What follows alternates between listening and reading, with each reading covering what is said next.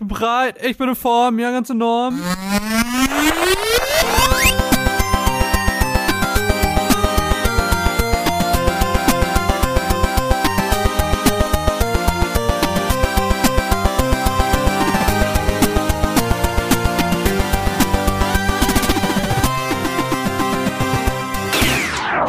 Herzlich willkommen zu einer neuen Ausgabe der Runaways. Mein Name ist Caro und wie immer bin ich nicht alleine hier, denn der gute Marvin sitzt mit mir auf der imaginären Couch, die wir unser Zuhause nennen. Hallo Marvin. Hallo, und ich komme reingelaufen, Applaus, woo, woo, woo, woo, woo, Marvin, Marvin, no. Oh, auf einmal sind da viel mehr Fans auf den Tribünen, das gefällt mir. Woo, woo, woo, woo.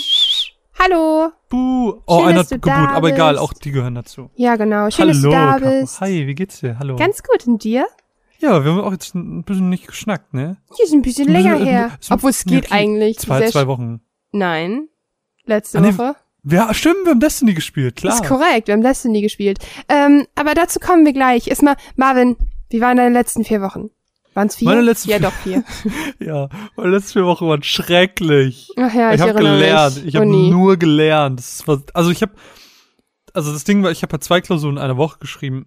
Ich hatte halt noch Praktika und so. Das heißt, ich hatte relativ wenig Zeit.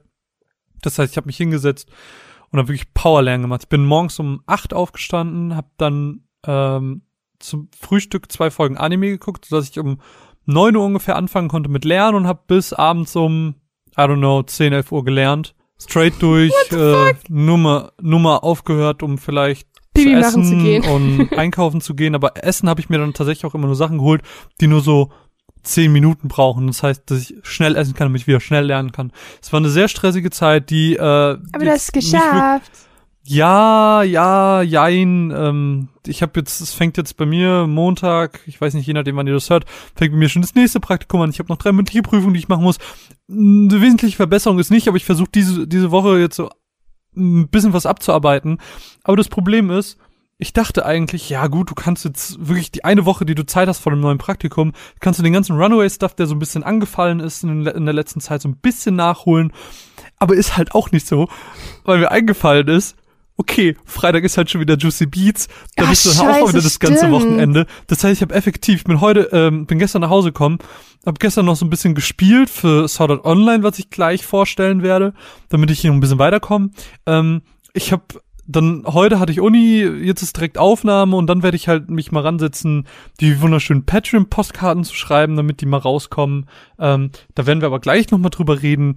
Ähm, ich werde so ein bisschen E-Mail-Stuff machen, denn es ist tatsächlich alles mehr Planung, als man denkt. Äh, ihr hört am Ende vielleicht irgendwie so ein 40-Minuten-Podcast, aber da steckt dann irgendwie, da stecken dann so viele 40 Telefonate hinter und so.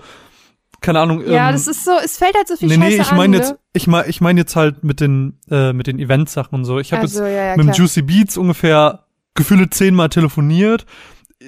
Gamescom bin ich allen Leuten tausend E-Mails am Schreiben. Ich weiß nicht, wie viele E-Mails ich schon ges ge geschrieben habe. Ich werde am Ende der Gamescom einfach mal spaßhalber durchziehen, wie viele E-Mails ich für die Gamescom geschrieben habe. Machst das du so eine ein Spaß. Aufstellung, was das alles gebraucht hat, so viele Minuten Telefonate, so viele E-Mails. Also das ist ganz, ganz schrecklich. Ähm, ja, es muss ja hoffe, nur, es muss ja nur an einer. Stelle hängen. Ich habe zum Beispiel das Problem, dass bei mir seit ähm, gefühlt drei Monaten Serverprobleme gibt. Ähm, und zwar, dass mein E-Mail-Programm unseren Server, auf dem Runaways, Eat Sleep Train und Time and Tea läuft, einfach ignoriert. Das heißt, ich krieg zwar Mails, aber ich kann keine rausschicken. Hm. Und das ist irgendwie, finden wir da noch keine Lösung, unser ähm, IT-Headmaster Tom und ich. Und ähm, ich glaube, es führt halt hinaus, äh, darauf hinaus, dass ich halt alle E-Mail-Fächer einmal löschen muss und neu installieren muss. Und jeder, der schon mal ein E-Mail-Fach eingerichtet hat auf äh, einem in einem Programm, weiß, dass das der pure Horror ist, weil ich habe alleine, ich glaube, neun E-Mail-Fächer oder so und die alle einzurichten mit Passwort, mit Signatur, mit dem ganzen Scheiß ist so eine Kackarbeit und da drücke ich mich auch schon so lange vor. Aber dann, das tut mir dann so leid, weil dann sage ich mir, Marvin, kannst du eventuell die und die anmailen? Bitte, hier ist die fertige Mail. Und dann ist es immer so ein awkwardes über drei Ecken kommunizieren. Es ist kompliziert, es tut mir leid, ich bin, bin eine sehr anstrengende Podcast-Partnerin. Ähm, ich wollte dir gerade noch irgendwas sagen, aber ich hab's in deinem Monolog vergessen. Wo war ich denn gerade dran? Viel zu tun. Gamescom. Ja, also wir haben das Problem bei uns bei der Gamescom ist halt einfach, wir sind halt jetzt nicht der größte Podcast der Welt so. Uns werden keine roten Teppiche ausgefahren so. Das heißt, es werden erstmal an alle möglichen Leute Termine vergeben und wir sind so, ich sag mal, der Rangliste ganz weit unten. Das heißt, wir müssen zehnmal an die Tür klopfen, um dann eventuell. Wir müssen das Klopfzeichen selber herausfinden. Ja, wir müssen es selber herausfinden. Wir kriegen nicht das Passwort verraten. So, aber ich will mich nicht beschweren, ähm, wenn man mal überlegt, wir haben halt einfach die Möglichkeit von so vielen coolen ähm, Events. Ich meine, wir kommen zur Gamescom. Wir kommen so. zur Gamescom, da. Wir kommen zu Gamescom, wir berichten dieses Jahr zum zweiten Mal von der Juicy, vom Juicy Beats und zum zweiten Mal von der Animagic, die auch am Wochenende nach dem Juicy Beats schon ist. Das heißt, ähm, bis zur Gamescom sind wieder zwei Berichte anfällig. Zum Glück sind Animagic und Juicy Beats nicht wieder am selben Wochenende wie letztes Jahr. Das war mega stressig. Ähm, ja, aber ich freue mich darauf, weil das alles sehr, sehr schön und sehr, sehr cool wird und ich will mich gar nicht beschweren, weil wer sich beschwert, ähm, dem geht es nicht gut, aber äh, wir können uns eigentlich nicht beschweren. Also ja. Es ist halt immer so, so schön, wie immer alles klingt. So, ich meine, für dich ist es der ultimative Flash, dass du zum Juicy Beats als Reporter darfst, aber es ist halt einfach Arbeit, ne? Das darf man nicht vergessen. Also, ähm, es ist auch so, ähm, gerade wenn man Herzensprojekte hat, ist es so, dass man ziemlich viel gerne zwischen Tür und Angel macht und ach komm, ich setz mich jetzt mal eben hin und aktualisiere, keine Ahnung, den Website-Stuff oder ich schreibe dies und das oder mach mal eben das Bild.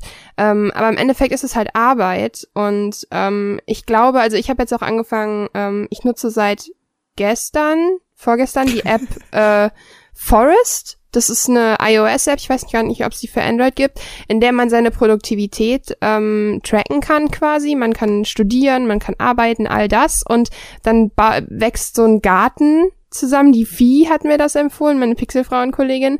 Und äh, wenn man so und so viele Coins gesammelt hat, kann man einen echten Baum pflanzen und so.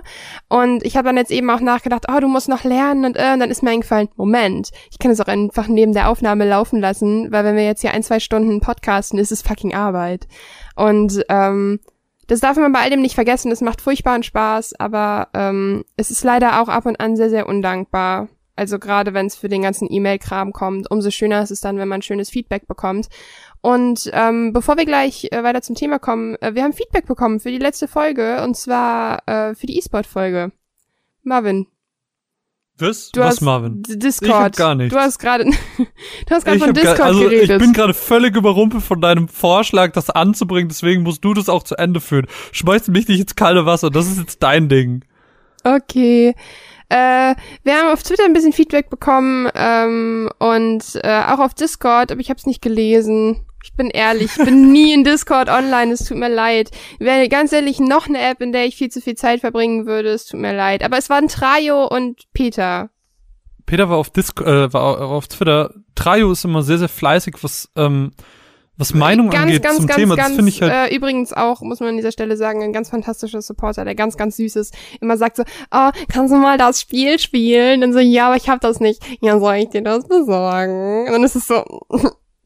nee, was ich halt super gerne mag, ist halt, er schreibt halt seine Gedanken immer zum jeweiligen Thema. Das ist immer voll cool, weil man dann teilweise noch einen anderen, ähm, einen anderen Gedanken mitkriegt, den man vielleicht während der Aufnahme nicht hat oder auch. so. Und das ist irgendwie, weiß nicht, immer sehr, sehr schön immer zu lesen. Ähm, ja, das freut mich immer sehr. Hallo, gegrüßt sei es von dieser Stelle. Genau, wir freuen uns immer sehr über Feedback. An dieser Stelle ähm, muss ich Aber auch, natürlich auch alle anderen, die ja, Wie Feedback gesagt, wir freuen uns alle über also. Feedback. An dieser Stelle äh, auch noch eine kurze Erwähnung, weil es einfach passt. Ich habe letztens Post bekommen vom Nico, also vom Nego und ähm, Ich habe ja vor ein paar Folgen haben wir über äh, Sp äh, Spyro und Crash Seasons of Ice geredet und dass ich dieses Spiel so liebe. Und der gute Nico hatte ähm, Crash und Spyro Seasons of Fire, ist es glaube ich, es liegt hier irgendwo rum. Da, Moment. So, alles total echt hier. Oh Gott, es tut mir leid. Äh, Crash und Spyro, Super Pack Fall 2, äh, Spyro Season of Flame und äh, Crash Nitro Kart. Ist es Nitro Kart? Hast du es denn jetzt Nitro schon gespielt? Äh, nee, tatsächlich habe ich noch keine Zeit gehabt. Aber der hatte das bei sich zu Hause rumliegen und hat äh, konnte sich daran erinnern, dass ich darüber geredet habe und hat es mir tatsächlich geschickt. Ähm, danke, vielen lieben Dank, ich habe mich mega gefreut. Ich so, oh mein Gott! Und ich freue mich total darauf, das anzuzocken. Und ähm, Muss ich jetzt auch nur über Dinge reden, dann kriege ich sie geschickt. Oh, Nein, Final Fantasy nur, wenn X für PS4 soll richtig cool Weil, sein. ganz ehrlich, ich bin seit Tagen am überlegen, ob ich dir das einfach schicke, damit du es jetzt einfach übergangsweise hast, bis du die 15 Euro übrig hast, damit du es halt spielen kannst, weil ich spiel's halt gerade nicht. Ja, ich spiel's jetzt momentan auch nicht. Ich habe mir tatsächlich, ich habe es gestern im Stream schon mal erzählt, aber ich habe mir jetzt Diablo gekauft und werde heute Abend mit dem guten Danny schön Diablo äh, Dungeons looten und ich habe da mega Bock drauf. Ich habe keine Ahnung, ich habe keine Ahnung von Diablo. Ich habe keine Ahnung, was da so abgeht. Ich habe Bock auf looten und leveln und das wird cool und ich habe mir so einen Tempelritter Dude gemacht und so wie ich Danny kenne, macht das irgendwie ein Magier oder so ein es gibt so einen mit so zwei Armbrüsten und das könnte sehr, sehr cool werden, da habe ich Brüste. viel Lust drauf. Brüste. Ich Ja, genau. Brüste. Nee, das wollte ich noch erwähnt haben, weil ich habe mich sehr, sehr darüber gefreut. Und äh, ja, vielleicht hören wir dann beim nächsten Mal was von Diablo 3 bei dir, oder? Ja, mal gucken. Ja, Äh, Erzählst du einfach dann- mal so deine Erfahrungen. Als Noob in so ein Ja. großes Spiel reinzukommen, ist halt nicht so easy. Apropos Noob ins Spiel reinkommen. Nee, machen wir nicht die Überleitung. Ähm, bevor wir jetzt gleich einfach direkt äh, uns hineinstürzen in die Matzen und unser heutiges Thema, würde ich aber mal kurz sagen, dass wir noch ein Thema aufgreifen, was uns sehr, sehr wichtig ist. Möchtest du anfangen oder soll ich äh, das einleiten? Genau, nach der, ich, äh, die Matze, die niemand braucht. Genau wie wir das vorher besprochen haben. Sehr gut, Caro. Hast du dir Genau. gut, hast du dir gut gemerkt. Ich werde der festen Überzeugung, wir wollten das davor machen. In diesem Sinne, die Mats, die niemand braucht. ähm, Mats ab.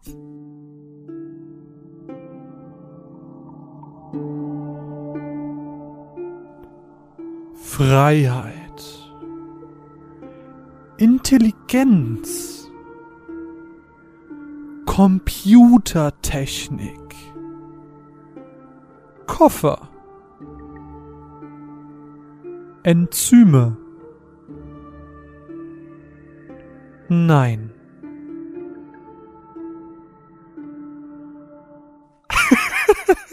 Ich werde der besten Überzeugung, wollen die danach machen. Aber okay. Ähm, Nein. nein. aber dann fangen wir an mit dem Thema. Willst du oder soll ich? Ähm, ich würde das Thema relativ kurz halten, weil viele oder manche von euch haben das schon mitbekommen. Wir haben das aber im Podcast nie thematisiert, deswegen wollten wir das einmal kurz ansprechen. Und zwar ist es Patreon. Ihr habt das vielleicht auf Twitter schon gesehen, äh, ihr habt das Oder vielleicht wart beim irgendwie Stream dabei? oder war im Stream dabei oder sonst wie. Wir wollen das jetzt, also wenn ihr das schon kennt, dann könnt ihr es vorskippen, weil dann kennt ihr das schon alles. Ihr seht die Timecodes wie immer im Beitrag. Äh, da könnt ihr das alles schön überspringen. Ansonsten für die, die es nicht wissen, wir haben jetzt seit, ich weiß nicht, drei Wochen oder so Patreon. Caro, was Yay. ist Patreon? Patreon ist eine Plattform, um ähm, Content Creator zu unterstützen in Form von Spenden, die man einmalig oder monatlich absetzen kann. Und ähm, wie der Name schon sagt, man ist dann quasi nicht der. einmalig. Doch, du kannst. ist immer äh, monatlich. Nein, du kannst auch. Ähm, Du kannst äh, jederzeit kündigen so. Du kannst Nein, sagen, du kannst auch jederzeit einzelne Spenden hinzufügen. Du kannst sagen, ich Echt? möchte jetzt 10 Euro spenden, aber ich möchte monatlich nur 5 spenden. Zumindest ging das Wirklich? letztens noch, ja. okay, dann will ich nichts gesagt haben. Wenn das nicht stimmt, tut's mir leid. Ähm, und ähm, genau, wie der Name schon sagt, man ist dann quasi der Patron des Content Creators und das Ganze funktioniert so ein bisschen mit Goals. Das heißt, es gibt verschiedene Sachen. Einmal gibt es Pledge Goals und es gibt große Goals. Die großen Goals sind die Gesamtsumme, mit der man ähm, Stück, für Stück voranschreitet und ähm, da sind wir jetzt kurz vor unserem dritten Goal, Zweiten. zweiten Goal. Die erkläre ähm, ich aber gleich auch nochmal genau. Ah, okay, Marvin erklärt die gleich nochmal, genau. Und ähm, es gibt dann noch die Pledge Goals, das heißt, es sind die Goals, die ihr sofort für euch freischaltet. Das ist dann, ähm, es fängt ab ab zwei Euro, da könnt ihr, äh, zwei Dollar, da könnt ihr das erste Mal Trial and Error, euch die erste äh, Episode Trial and Error immer anhören. Das ist unser äh, Format, in dem wir uns ausprobieren. Ab fünf Dollar könnt ihr alle Episoden dann hören und äh, immer so weiter. Und Ja, es ist einfach eine ganz schöne Sache, um ähm, Content Creator zu unterstützen, die kein dauerhaftes Einkommen haben. Wichtige Info an dieser Stelle ist, dass unser Content kostenlos bleibt und Patreon ausschließlich für zusätzliche Inhalte genutzt wird. Ja, und das ist eigentlich auch schon ein ganz guter Punkt. Ähm, es werden immer wieder zusätzliche Inhalte kommen, die werden sich von dem, was ihr hier kennt, abweichen. Das können ähm, wesentlich kreativere Sachen sein, es können Besprechungen sein oder so. Ähm, bis dato sind drei Podcasts online. Der erste Podcast dreht sich so ein bisschen, was überhaupt hier bei Patreon alles passieren könnte. Der zweite wäre dann Five Minutes of Final Fantasy VII. Da habe ich äh, mich ein bisschen kreativ über die Story sehr, von, sehr cool geworden. von Final Fantasy VII ausgelassen und in dem letzten haben Caro und ich uns ganz spontan zusammengesetzt und haben ein bisschen über die Destiny 2 Beta geredet, die Caro gleich auch nochmal ansprechen wird. Aber dort findet ihr in 25 Minuten das Ganze nochmal ein bisschen ausführlicher, wo wir ganz frei und ungeschnitten einfach miteinander geschnackt haben. Und das ist ein sehr, sehr schönes Format. Und wie Caro schon gesagt hat, das Trial and Error ist halt so das Format, das die Zweierpatronen hören können. Ähm, Trial and Error ist Nee, die immer erste Episode davon immer. Genau, die, nee, nee, also Trial and Error ist quasi das Format, in dem jeweils die erste Ja, Folge genau. eines neuen Formats erscheint. Beispiel eben Five Minutes Off wäre ein Format oder diese, diese Spielebesprechung ist ein Format, so. Und Shortcut. davon ersch genau, Shortcut. Ähm, mir ist gerade der Name nicht eingefallen. Und, ähm, Ich war auch gerade bei Nachrede. Na Moment, wir hatten einen Namen dafür. Und da könnt ihr als Zweierpatrone eben direkt immer die erste Folge von den neuen Sachen hören. Caro meint auch schon mit fünf kann man alles hören. Das heißt, wenn wir jetzt sagen, okay, wir haben Bock über das Zelda DLC, wenn Caro ein bisschen weiter ist, nochmal ausführlicher zu reden, ähm, dann wird vielleicht auch dazu was kommen. Und das können dann, weil es dann ja schon die zweite Folge ist von diesem Shortcut, alle Fünferpatronen hören. Ähm, oder selbiges gilt für das Five Minutes Off, wo Caro direkt gesagt hat, so, boah, ich habe mega Bock, das auch zu machen. So. Ähm, dann gibt's noch einen 10er Reward. Das heißt, wenn ihr sagt, ich spende 10 Dollar im Monat, das sind doch immer Dollar, das ist ganz, ganz wichtig. Das heißt immer ein bisschen weniger als Euro. Das heißt, ja, sind noch momentan nicht ist immer so, 10. dass, dass ein, ein Euro ungefähr 80 äh, Cent sind. Also, also ein Dollar sind 80 Cent. Das ist momentan ganz okay. Letztens war es sogar, ich glaube, auf 95 Cent oder so hoch. ja, das Aber wir hatten auch schon Zeiten, wo es halt 60 Cent waren und so, ne? Das heißt, überlegt im Endeffekt, das ist immer so eine Erfahrungssache, wenn ihr dann seht, im Monat, es werden nur, ihr, keine Ahnung, ihr plätscht 10, aber es werden nur 6 Euro abgebucht, dann könnt ihr euch ja überlegen, hm, eigentlich habe ich aber 10 Euro übrig und dann könnt ihr eure Pledge erhöhen, wenn ihr möchtet. Das ist eher so ein, ähm, das ist ein So, Ausprobieren-Ding. Das ist halt so ein, das ist halt so ein bisschen das Problem, was Patreon hat. Ähm, da wäre natürlich schön, wenn sich das irgendwann noch ändert. Die sind, man Äh, muss dazu und sagen, Patreon ist eine recht frische Plattform. Die gibt's jetzt zwar schon ein bisschen länger, aber die sind noch, man könnte sagen, in der Beta so ein bisschen an manchen Stellen. Das ist aber auch vollkommen okay. Ja, jedenfalls ähm, könnt ihr da immer so ein bisschen schauen, ähm, zumal auch da noch Abzüge sind. Das heißt, wenn ihr irgendwie sagt, äh, ich spende zwei, dann kommt halt sehr wenig dabei, äh, dabei bei uns an, was aber nicht schlimm ist. Jeder soll das geben, was er kann. Ähm, Absolut. und man darf das auch nicht unterschätzen. Wenn ihr sagt, okay, ich habe aber eigentlich nur 50 Cent über, ähm, dann ist es okay, wenn ihr einen Dollar spendet. Das ist ja dann roundabout 50 Cent, ein bisschen mehr. Ähm, dann ist es völlig okay, weil auch diese, diese kleinen Beträge helfen Das ist ja und eine halbe Packung uns. Schokobons, also. So, ähm, das darf man halt auf keinen Fall unterschätzen. Ähm, ihr müsst keine Angst davor haben, kleine Beträge zu plätschen. So, das ist überhaupt nicht schlimm. Aber jedenfalls kurz noch die Pledges durchgehen. Ähm, das Zehner wäre dann entsprechend, ihr könnt Teil unseres Podcasts werden, könnt sagen, ich nehme eine Matz auf und die stellen wir dann, sofern das eben mit uns abgesprochen ist, ähm, vor. Äh, ihr könnt auch mit uns dann im Voice-Chat bei den Streams abhängen und so. Ähm, das wäre dann im Prinzip das Echo-Kraut. Wir verleihen euch eine Stimme. Äh, der 15er wäre dann, dass ihr zum Geburtstag irgendwie einen kleinen Gruß bekommt, so eine Art kleinen persönlichen Podcast, wo wir innerhalb von zehn Minuten oder so über ein Thema eurer Wahl sprechen und nach einem halben Jahr äh, kriegt ihr dann außerdem noch ein kleines Päckchen zugeschickt mit irgendwelchem Stuff zum Liebhaben. Das 20er wäre, ey, wir verbringen ein bisschen Quality-Zeit zusammen, wenn wir uns irgendwie zufällig mal treffen sollten. Und das 100 ist so ein bisschen das, äh, da könnt ihr mal reingucken. Goals haben wir das erste tatsächlich schon direkt erreicht. Das war nämlich, ähm, dass wir erstmal nichts draufzahlen müssen. Wir haben unsere Goals so eingerichtet, dass wir immer ein Goal für uns und dann ein Goal für euch immer im Wechsel haben. Deswegen das erste für uns, dass wir erstmal nichts draufzahlen müssen.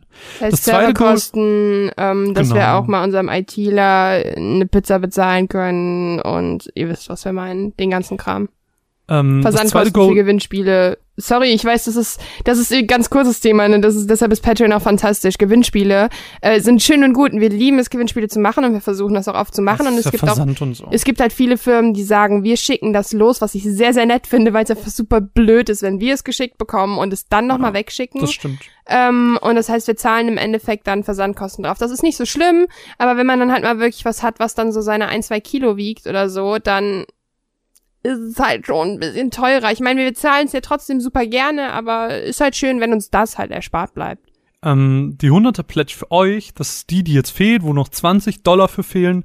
da würden wir dann sagen, okay, Caro und ich treffen uns dreimal im Jahr irgendwie und äh, in den Straßen von Heimatstadt und laufen da ein bisschen umher und quatschen über ein Thema eurer Wahl.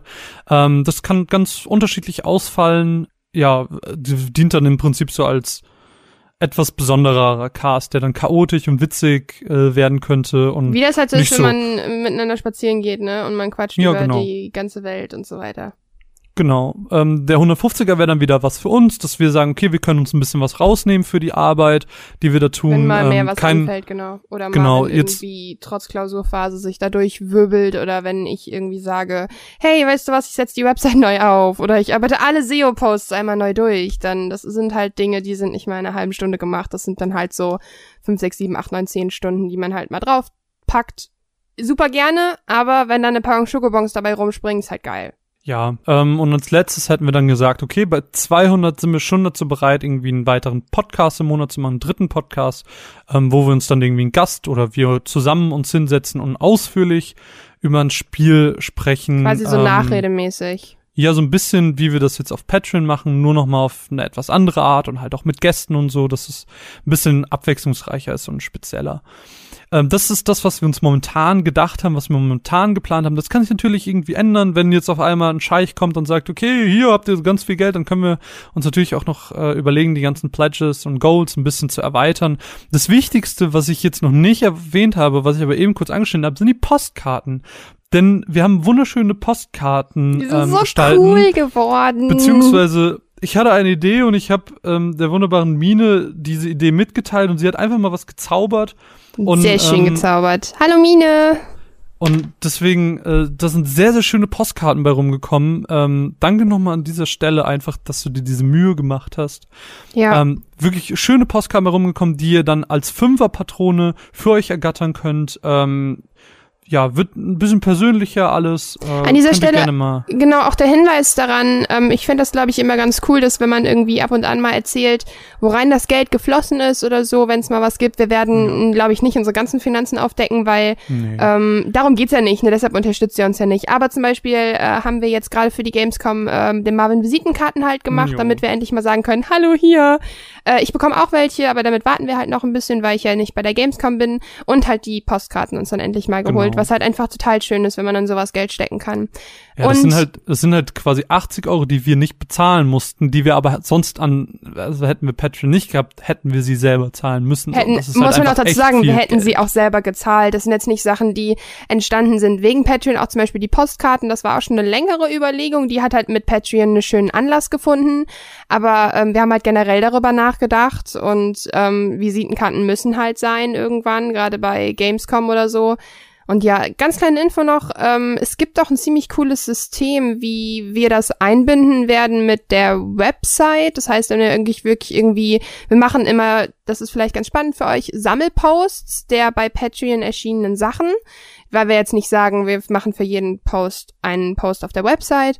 Und ähm, zu dem Ganzen bekommt ihr nur Zugang, wenn ihr Patrone seid. Das funktioniert durch ein Plugin. Da, das werden wir euch dann immer wieder in dem Blogpost, nicht in dem Blogpost, in dem Patreon-Post dazu auch erklären. Ihr müsst euch dann über eine bestimmte Seite anmelden, eure Pledge einfach nochmal bestätigen. Ihr zahlt nichts drauf, aber könnt dann schön entspannt in schöner Grafik alles auf der Website lesen und ähm, ja, Zukunft, total geil. Ähm, bevor wir das Thema abschließen, vielleicht eine Sache noch, die erwähnt werden sollte, denn als Patrone ähm, unterstützt ihr nicht nur unser Projekt, äh, Pro, äh, Projekt, sondern ihr gestaltet es aktiv mit oder Genau. habt die Möglichkeit dazu. Denn alles, was auf Patreon irgendwie erscheint, habt ihr die Möglichkeit zu sagen, davon will ich mehr hören, denn ähm, diese Try-and-Error-Sachen gehen immer mit einer schönen Abstimmung einher. Ähm, wo jetzt zum Beispiel mit dem Five Minutes Off, da haben wir auch die Umfrage gestellt, so wollt ihr mehr davon hören? Und tatsächlich haben alle Leute, die da abgestimmt haben, gesagt, ja, wir wollen davon gerne mehr hören, was sehr, sehr schön ist, was mich freut, weil ich da echt viel Arbeit reingesteckt habe. Man über, äh, unterschätzt es ein bisschen, dass so ein Fünf-Minuten-Ding auch gerne mal drei Stunden Arbeit frisst. Ähm, aber das macht einfach Spaß so und ihr habt die Möglichkeit, einfach aktiv mitzugestalten und vielleicht auch mal zu sagen, wenn wir etwas besonders toll finden, dass wir sagen, ähm, hättet ihr gerne, dass ihr als Patrone allen anderen Menschen das zur Verfügung stellt zum Hören. Das haben wir jetzt bislang noch nicht gemacht, konnten aber definitiv in der Zukunft mal vorkommen. Ähm, da habt ihr sehr, sehr viele Mitentscheidungsmöglichkeiten. Auch hier gilt euer Feedback natürlich. Ähm, ich fand es zum Beispiel von Monkey voll schön, dass er unter diesem Shortcut gesagt hat, so, ich habe keine Ahnung von Destiny, aber sowas könnt ihr gerne öfters machen. Vielleicht auch für Spiele, die ihr gerade für den Monatsrückblick, äh, Monatsrückblick zockt. Quasi eine Art Vorschau. Was ich irgendwie irgendwie interessant finde, dass man sagt, okay, wir quatschen vor dem Rückblick über etwas. Die Patronen haben dann dadurch schon mal einen gewissen ähm, Einblick in das, was kommt. Das finde ich irgendwie ganz süß und ja. Ähm, das Schöne an Patreon ist übrigens auch, dass ihr uns leichter erreichen könnt. Ich meine, wir haben das große Glück, wir sind ähm, so klein noch, dass wir auch auf Twitter fragen oder auf E-Mails immer schnell antworten. Aber ähm, es ist nochmal eine andere Art von Kommentarkultur, wenn man unter einem Post antwortet, weil ich ja. finde halt, dass das dass die Kommentarkultur auf Webseiten leider nicht mehr so aktiv ist, es, aber auf Patreon ist sie umso schöner. Ja, bei Patreon ist das der Vorteil, ähm, wenn da direkt drunter kommentiert wird, haben wir es halt kompakt so. Wir sehen, dazu wurde das gesagt und es geht nicht so verloren genau. wie bei Twitter. Ähm, ja, das soll es dazu auf jeden Fall aber auch gewesen sein von genau, meiner Seite. Genau, ja, eine Sache noch. Ähm, und zwar eine letzte Sache noch, und zwar, ähm, nur um das kurz klar zu machen, ähm, wir freuen uns, also wie Marvin schon gesagt hat, es wird die Situation kommen, dass wir sagen, hey, wir würden das gerne vielleicht öffentlich stellen und so weiter. Und ähm, aber trotzdem wird's dann natürlich, wenn uns eine Sache wirklich so unfassbar gut gefällt, dann ähm, könnt, kannst du sein, dass wir selber entscheiden. Ne? Also es ist jetzt nicht so, ja, ähm, als liegt euch da. Ich meine, na klar, euch liegt dann quasi die die die Macht mit in den Händen, aber ähm, es bringt halt absolut nichts, wenn wir uns da dadurch so extrem einschränken. Das heißt, ähm, wir, wenn ihr zum Beispiel sagt, ey, das war so gut, Leute, postet das mal bitte auf der normalen Podcast-Seite, dann werden wir das tun. Und wenn wir halt selber sagen, hey, uns gefiel das so gut, dann machen wir das halt auch von uns aus. Also nur damit ja. ihr da jetzt nicht. Äh Eine letzte Sache, wenn ihr jetzt das gehört habt und denkt, oh, die Runaways, die höre ich so gerne. Ich habe das mit Patreon irgendwie überhaupt nicht mitbekommen. Gerne würde ich da ein, zwei äh, Dollar mit in den Lostopf, äh, nee, nicht in den Lostopf, in den Goldtopf schmeißen. Dann könnt ihr das tun auf www.patreon.com slash runaways unterstrich cast. Also Patreon, wie Patreon, man spricht. Genau. genau. So, so viel dazu. Das war Patreon. Oh. Ähm, einmal kurz erzählt, damit alle auch wissen, worum es geht. Ähm, nimm, nimm, nimm. Machen wir noch eine Matz und erzählen dann, was Machen wir eine Thema Matz ist? und dann, ja, ne? dann würde ich sagen, fangen wir mit unserem wunderbaren Thema an. Genau. ich würde an dieser Stelle sagen, ähm, da du die Matz, äh, die niemand braucht, hattest, fange ich einfach mal an, oder nicht? Wie du magst. Okay, dann erzähle ich euch jetzt ein bisschen was zu Destiny 2 Beta. Wichtig Hinweis, wichtiger Hinweis hier, ich schneide es nur kurz an, ich peile so 10 Minütchen an und äh, wenn überhaupt, und den Rest äh, ja. erfahrt ihr, ich wollte gerade sagen, ich so, Moment, zehn Minuten, wie lang Pod, wie lang sind meine normalen Matzen? Äh, ähm, äh, ansonsten, ihr bekommt den ganzen Shortcut, wo Marvin und ich 23, 24 Minuten 25. oder so, 25 Minuten über Destiny 2 gequatscht haben, auf Patreon. Ist sehr schön geworden, gefiel mir sehr. Und ähm, Marvin? Mats ab!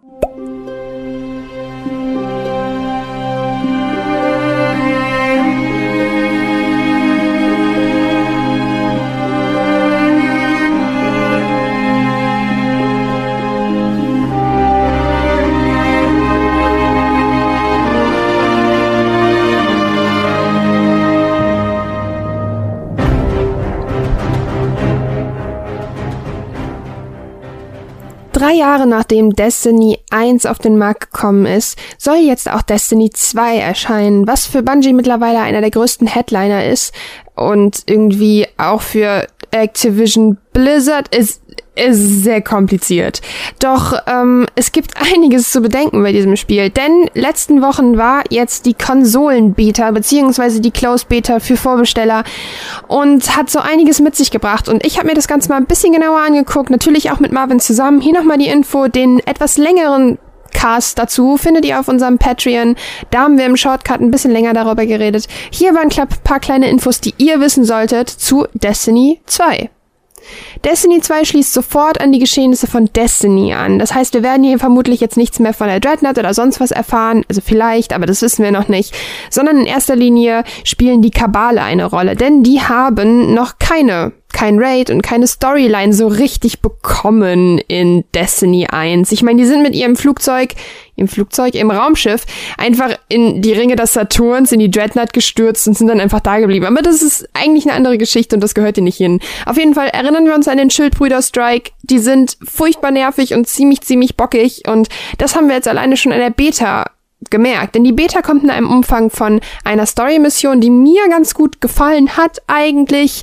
Einem Strike, der am Anfang bockig schwer war, wo man sich wirklich zusammenreißen musste, der aber ein bisschen anders war als die Strikes aus Destiny 1, denn er hatte die ganze Zeit eine recht spannenden Teil. Das heißt, jedes Gebiet war ein bisschen anders und nicht strike-mäßig, wir rennen hier jetzt durch und besiegen am Ende den Gegner.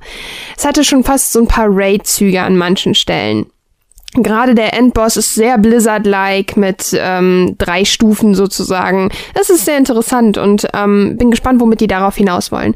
Außerdem hatten wir zwei Online-PvP-Modi. Das war zum einen einmal ganz normal Kontrolle 4 gegen 4. Warum 4 gegen 4? Keine Ahnung, 6 gegen 6 wäre hier auf jeden Fall besser gewesen. Man ist auf den Maps sehr, sehr viel rumgerannt und hat Gegner gesucht. Gleiches hier bei dem Team Deathmatch-mäßigen ähm, Spiel namens Countdown. Da spielt man 4 gegen 4, beziehungsweise Fireteam gegen Fireteam. Das heißt, es kann auch sein, dass man 4 gegen 2 spielt oder 3 gegen 3. Und man muss entweder Bomben legen oder Bomben verteidigen. Nee, Moment. Man muss Bomben legen und verteidigen oder verhindern, dass sie entzündet werden. Es gibt zwei Bombenspots und man entscheidet sich quasi am Anfang, wo man hinrennt. Das Ganze ist so ein bisschen CSGO-mäßig, aber da muss echt noch ein bisschen Überarbeitung hin, denn das, die Idee dahinter ist ziemlich, ziemlich cool. Es ist halt so ein bisschen Teamarbeit und Strategie, aber ich sag's mal so, wir wurden eigentlich in allen Runden ziemlich hart gefickt und ähm, mal sehen, wie das im Endeffekt am Spiel am Ende aussehen wird. Es kommt schon ziemlich viel auf Skill an und ähm, da ist Destiny eigentlich immer ein ziemlich gefundenes Fressen, weil das Spiel einfach schlichtweg unfassbar skilllastig ist. Es sieht gut aus, aber halt, wie soll ich sagen, Destiny 1 sah halt auch gut aus. Ich muss schon sagen, in der Story-Mission hat man gesehen, dass die grafisch noch ein bisschen was draufgepackt haben, aber es war so ein bisschen es war halt nichts Neues. Ich meine, ich habe mich mega gefreut, als wir den Turm gesehen haben und den ganzen Kram. Aber es war halt ein sehr großer DLC zu Destiny 1 und da müssen sie halt echt noch mal was nachlegen, weil Destiny Vanilla hatte so viele Probleme, dass sie wirklich mit Destiny 2 jetzt zeigen müssen, dass sie es eigentlich drauf haben und dass da Möglichkeiten bestehen. Ich bin gespannt. Wir haben außerdem äh, unsere Klassen behalten, also Titan, Warlock und Hunter, die bleiben bestehen.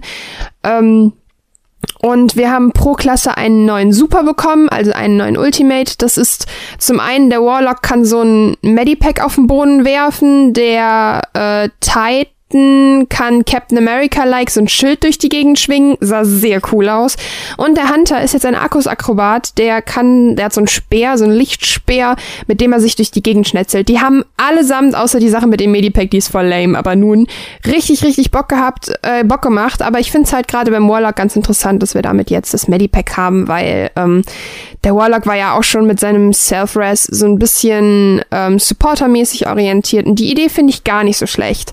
Deshalb Interessant, ähm, was Blizzard damit gebracht hat, beziehungsweise Bungie. Es soll, das ist die große Neuerung, Destiny 2 auch auf dem PC geben. Gehostet soll das Ganze im Battlenet werden, beziehungsweise im Blizzard Launcher, wie es mittlerweile heißt. Ich bin gespannt, worauf es hinausläuft. Ihr werdet hier auf jeden Fall was Neues dazu hören, da ich ein sehr, sehr großer Destiny-Fan bin. Bis jetzt habe ich das Gefühl, es ist nur ein sehr, sehr großes DLC. Gunplay, alles war eins zu eins wie in Destiny 1. Deshalb Blizzard Bungie, Activision, wer auch immer alles dahinter steckt, ihr müsst noch ein bisschen was drauflegen, damit das Spiel wirklich das wird, was es sein kann. Aber ich bin gespannt, ich hab Bock und selbst wenn es ein Destiny 1.2 quasi wird, werde ich es ziemlich viel spielen. Ähm, außerdem übrigens eine Sache noch für die Nerds äh, unter euch. Es ist ganz interessant, was die mit der Meta anstellen wollen, denn wir haben jetzt Primär, Sekundär und Power-Munition beziehungsweise Waffen und zum Beispiel Fusionsgewehre finden wir in der Power-Munition, sprich die Heavy wie wir sie früher kennen, die spawnt relativ häufig im PvP, also nicht mal einmal pro Runde, sondern wirklich mehrfach. Die droppt nur für eine Person, das heißt, da droppen nicht mehrere Pakete, wie es früher war. Und Shotguns, wenn ich das richtig in Erinnerung habe, sind auch auf dem Heavy Spot. Was halt fatal ist, da sie die Neuerung rausgenommen haben, dass man die Sekundärmunition verliert, wenn man stirbt. Jetzt ist es so, egal wie oft man stirbt oder spawnt, man hat sekundäre Muni. Und ähm, wir finden Pistolen auf dem sekundären Spot, also nicht nur ein Sidearm. Mal sehen, was das wird. Ich bin gespannt. Vielleicht schaffen sie es damit, die Meta, sprich die Shotgun-Meta, die früher cool war, also entweder äh, Handgun oder Automatikgewehr zusammen mit der Shotgun und der Sniper auf dem, auf dem Heavy. Nee, Sniper war Secondary, glaube ich. Dann Granatwerfer auf dem Heavy.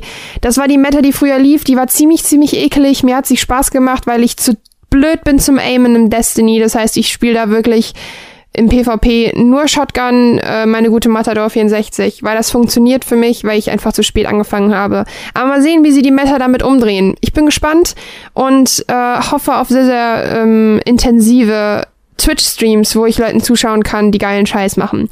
In diesem Sinne, mal gucken, was raus wird. Ich freue mich und ihr hört Neues davon im September. Sehr schön. Marvin, wir haben heute ein Thema. wir haben ein wunderbares Thema, genau. Und zwar, ähm, ach so, willst ja. du, soll ich? Es, du, es liegt in deiner Hand, Frau Moderatorin. Dankeschön. Ähm, und zwar haben wir uns entschlossen, heute mal ein bisschen über das Thema Minigames und Sidequests in Spielen zu reden. Denn das hat ja alles so ein bisschen diesen negativen Ruf, dass es immer nervig ist.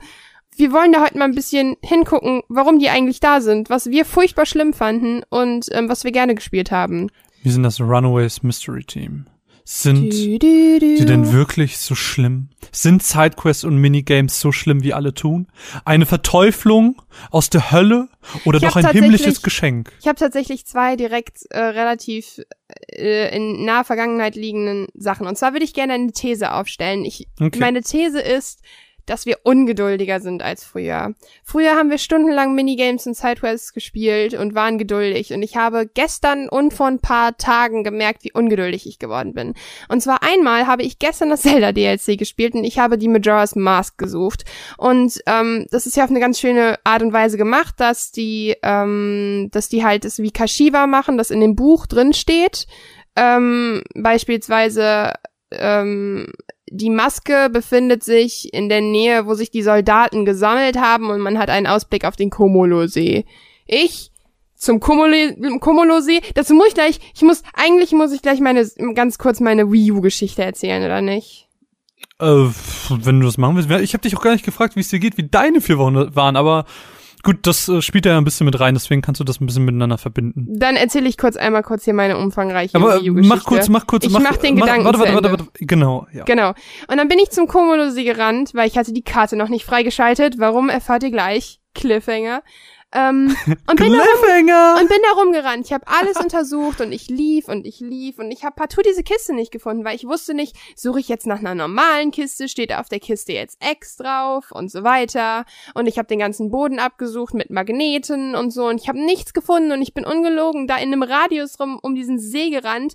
Der war so riesig und es war halt die ganze Zeit Nacht, warum auch immer. Und am Ende habe ich die wirklich nach ungefähr 20 Minuten Suchen direkt da vor Ort gefunden, wo ich sie am Anfang Anfang vermutet hatte. Weil äh, das war halt in so einer Garnisonsruine äh, äh, und ich dachte halt, dass äh, ähm, das vielleicht nicht direkt da ist, sondern da in der Nähe, aber es war halt direkt da. Und ich habe dann echt so zwischendurch gemerkt, wie super pisst ich war. Und früher habe ich das geliebt. Früher habe ich geliebt, nach sowas zu suchen. Und ich war richtig geduldig. Und dann habe ich mir irgendwann überlegt, googelst du googelst du nicht. Aber dann habe ich es dann tatsächlich selber gefunden und da habe ich gemerkt, dass meine Geduld ziemlich schnell zu Ende war. Und die andere Situation, dann komme ich zum U-Thema zurück, war, dass ich letztens Whispered World immer noch spiele. Ich komme da nicht so richtig voran, obwohl das ein unfassbar schönes Spiel ist, aber ich habe das Gefühl, ich möchte die absolute Ruhe haben, um dieses Spiel zu spielen, weil das so charmant ist. Und ähm, da gibt's eine Szene, in der muss man Schach spielen. Also man muss nicht Schach spielen, sondern man hat auf einem Schachbrett acht Damen und man muss die acht Damen so hinstellen, dass sie sich nicht überschneiden. Denn ähm, wer schon mal Schach gespielt hat, weiß, Damen schlagen ähm, horizontal, vertikal und diagonal. Und man muss alle acht Damen so auf das Schachbrett stellen, dass sie sich nicht schlagen. Ich so, easy, krieg ich hin. Ich hab viel Schach gespielt als Kind ich habe ungelogen eine Dreiviertelstunde rumprobiert und ich habe es nicht hinbekommen und ich habe so viel versucht und ich habe so viel hin und her geschoben und ich dachte, oh, jetzt habe ich die Idee und ich habe es nicht hinbekommen. und da habe ich daran zurückgedacht, wie es früher war, wenn wir bei Minigames keine ähm, Lösung gefunden haben, was wir dann gemacht haben. Und dazu kommen wir gleich. Aber darf ich kurz was zu Oder sollen wir direkt sagen? dazu kommen und du fragst mir im Vergleich, wie es mir geht, und dann erzähle ich die Wii U-Geschichte. Machen wir lieber so. Ja, oder? weil ich würde, weil ich habe da auch einen Gedanken zu, ähm, weil zu diesem Zelda-Ding, ich finde halt, ich habe wirklich weniger Geduld, was diese Suchsachen angeht. Ja. Ähm, ich, ich würde niemals, ich würde niemals diese Tipps befolgen. Ich würde direkt googeln. Ernsthaft? Wirklich, ich habe da gar keinen Nerv zu. nee. Gar keinen Nerv zu. Ähm, Ah ja, du hast ja auch wahrscheinlich die ganzen Kashiwa-Schreine nicht gespielt. bei, bei den, bei den Sidequests ist es aber so, ich mache Sidequests in Spielen nur, wenn es sich lohnt. Das heißt, ich mache es eigentlich meistens in, in RPGs, außer ähm, bei, bei manchen Action-Adventure und so, wie zum Beispiel in Famous oder so, würde ich es teilweise auch machen, wenn es eine Trophy dafür gibt. Ähm, in Famous aber auch so ein Beispiel, warum sich Sidequests nochmal lohnen, aber da komme ich vielleicht später nochmal zu. Wie hast du den Witcher gespielt? Äh, ich habe also ich habe versucht beim Witcher alles zu machen, bevor ich in ein nächstes Gebiet gehe, was mein Tod war. Es geht halt nicht. Ich hab- in ich hab- Wählen, wenn doch, du in Wählen alles machst, also ein Freund von mir hat in Wählen alle Fragezeichen ich hab- aufgedeckt. Das habe ich auch gemacht. What the fuck? Also und ich kam einfach irgendwann an den Punkt, dass ich gesagt habe, ich möchte jetzt nicht weiterspielen. Das habe ich jetzt auch schon 10.000 Mal im Podcast erwähnt, so, dass selbst irgendwie Bastis Vater vor mir fertig war mit Witcher und ich dann so war, ich will jetzt endlich mitreden und habe dann die Story straight durchgezogen, habe sogar ähm, wichtige Nebenquests, entscheidende Nebenquests Also mit Jennifer und so keinen, ich nicht wollte gerade sagen, gemacht. dass du hast keinen Sex auf dem Einhorn. Äh, doch Sex auf dem Einhorn hatte ich, Ich noch. hatte keinen Sex auf dem Einhorn, weil ich mir gedacht habe, nein, eine Situation, du küsst die jetzt nicht, die bringt dich um. Und nein, ich hätte Sex auf dem Einhorn haben können. Hatte ich Sex auf Ja. dem Einhorn? Nein. Ich hatte keinmal Sex in diesem Spiel, außer mit Huren, weil ich anscheinend Hast du nicht die Hexe gehabt? Oh doch, die habe ich gehabt. Die habe ich Ja, getötet und da, direkt danach. ich auch, weil ich hatte Angst, dass Jennifers rausbekommen und hab sie dann direkt umgebracht. direkt die Beweise vernichten. Ja, äh, ja, das Ka- jedenfalls dazu. Also ich bin so hieß sie übrigens. bei bei diesen ganzen Sammelsachen keine Geduld, sofort googeln ähm, und generell Sidequests ähm, nur wenn es sich lohnt, wenn ich ein gutes Reward dafür bekomme oder so. Ansonsten äh, eher weniger. Aber ich habe mir da ganz ganz viele Notizen zugemacht und da kommen wir gleich wahrscheinlich zu. Aber ja, Caro, wie waren denn die letzten vier Wochen? Tut mir leid, dass ich jetzt das frage. Ich habe es völlig verpennt. Äh, meine letzten vier Wochen waren sehr, sehr chaotisch. Ähm, es ist mega wenig passiert, aber eigentlich doch sehr, sehr viel.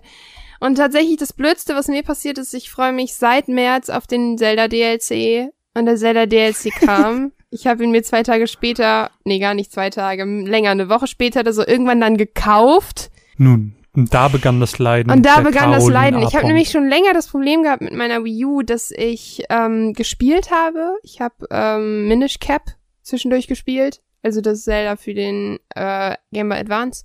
Und auch normal Zelda, aber ich hatte ja mittlerweile 109 Schreine, glaube ich. Und ähm, 37 Prozent oder so. Und ich hatte halt durch, ne? Also auch. Und es ist so traurig. Ich hatte halt immer wieder die Situation, dass ich gespielt habe, so 15 Minuten lang, und dann stand da, dass meine Wii U-Konsole, meine, mein Gamepad den Kontakt zur Wii U verloren hat und ich dann nur so, okay, und dann hat sich die Wii U ausgeschaltet, hat angefangen zu blinken und hat das erst aufgehört, als ich den Stecker gezogen habe. Ich habe alles ausprobiert. Meine Mama hat auch eine Wii U durch äh, eine interessante Geschichte. Also sie ist keine Gamerin, aber darum geht's jetzt nicht. Und ähm, ich habe das Gamepad von ihr probiert.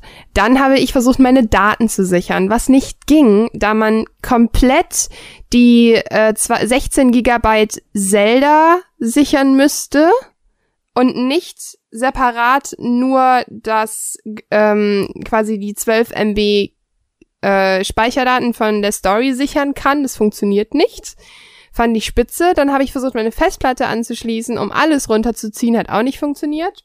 Und dann sitze ich da und habe zwei Möglichkeiten. Ich resette die Wii U, hoffe auf das Beste, oder ich schicke sie zu Nintendo ein, hoffe, dass sie mir die Daten sichern. Das Ding ist aber, die rücken ja die Daten nicht raus, ohne einen bestimmten Grund. Das heißt, wenn sie sagen würden, wir reparieren sie, kriegen sie die Daten zurück.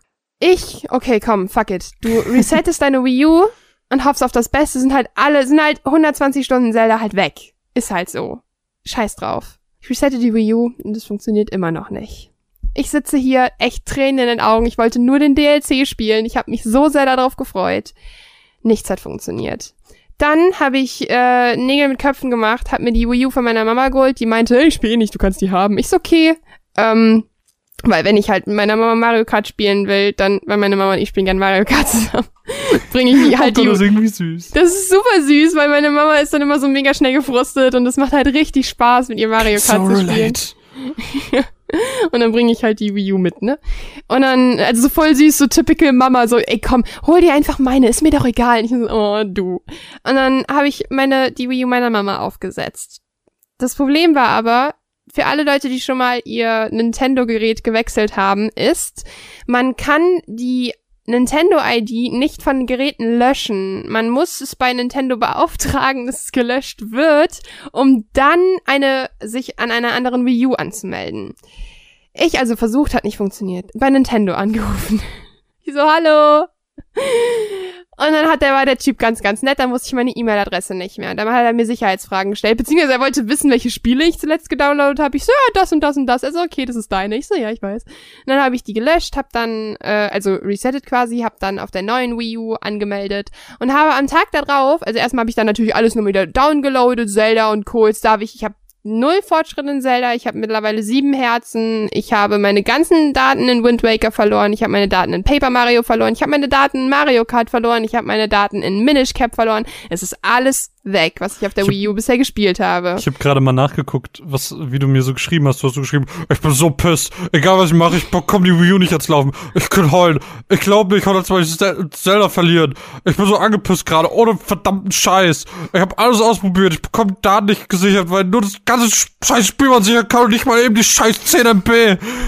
Schön, schön geraged. Hier vor allen Dingen, es wurde ja noch besser. Ich habe dann Und ich glaube, und ich glaube, der Hörer wurde gerade irgendwie durch Übersteuerung des Todes gekillt Nö, oder es so. Ging. Es ging. Auf jeden Fall habe ich dann Nintendo angeschrieben. Ich so, hallo, ich würde gerne meine Wii U repariert haben.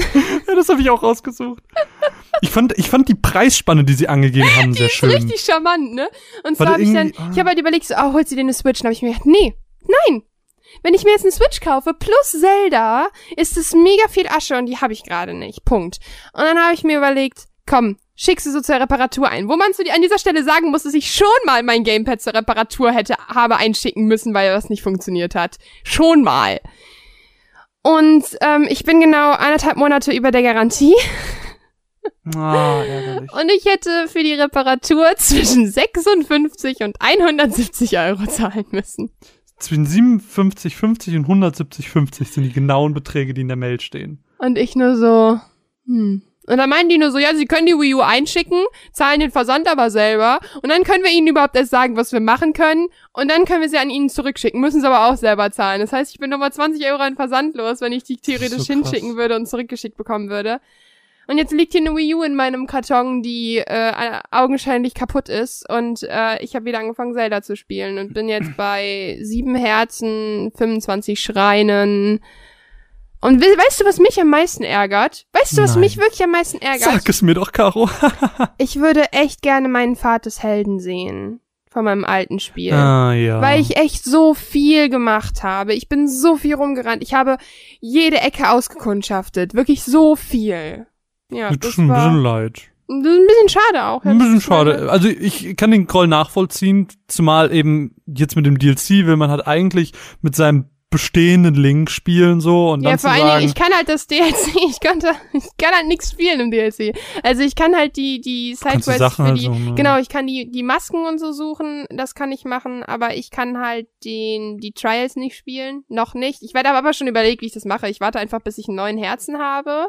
Das geht relativ schnell. Dann mache ich einfach eben schnell alle vier Titans und dann habe ich halt nochmal vier Herzen und dann können wir mir Schwert holen. Ja, das könntest du versuchen, da, aber die Trials heißt, sind halt, die Trials sind halt schon schwer, ne? Ja, also du weiß. brauchst schon echt viele Herzen. Das heißt, ich aber muss auch, ich, das heißt, ich, ich muss noch mal, ich muss noch mal durch das, äh, durch dieses Haus der Ninjas stealthen. Ich muss noch mal, ich will das hm. alles nicht. Ich habe auch überlegt, ich gehe jetzt richtig taktisch an. Ich fange mit Rivali an, weil dann der ganze Shit zu erkunden leichter ist. Ja, und stimmt. dann mache ich, äh, mache ich, mache ich Mifa und dann mache ich Obosa und dann mache ich Darok. Oder andersrum, Caro, die letzten beiden. Manche, manche Leute, die jetzt vielleicht diesen Podcast hören, denken sich vielleicht, was, in Zelda ist ein DLC erschienen oder haben gar keine Ahnung, was da abgeht.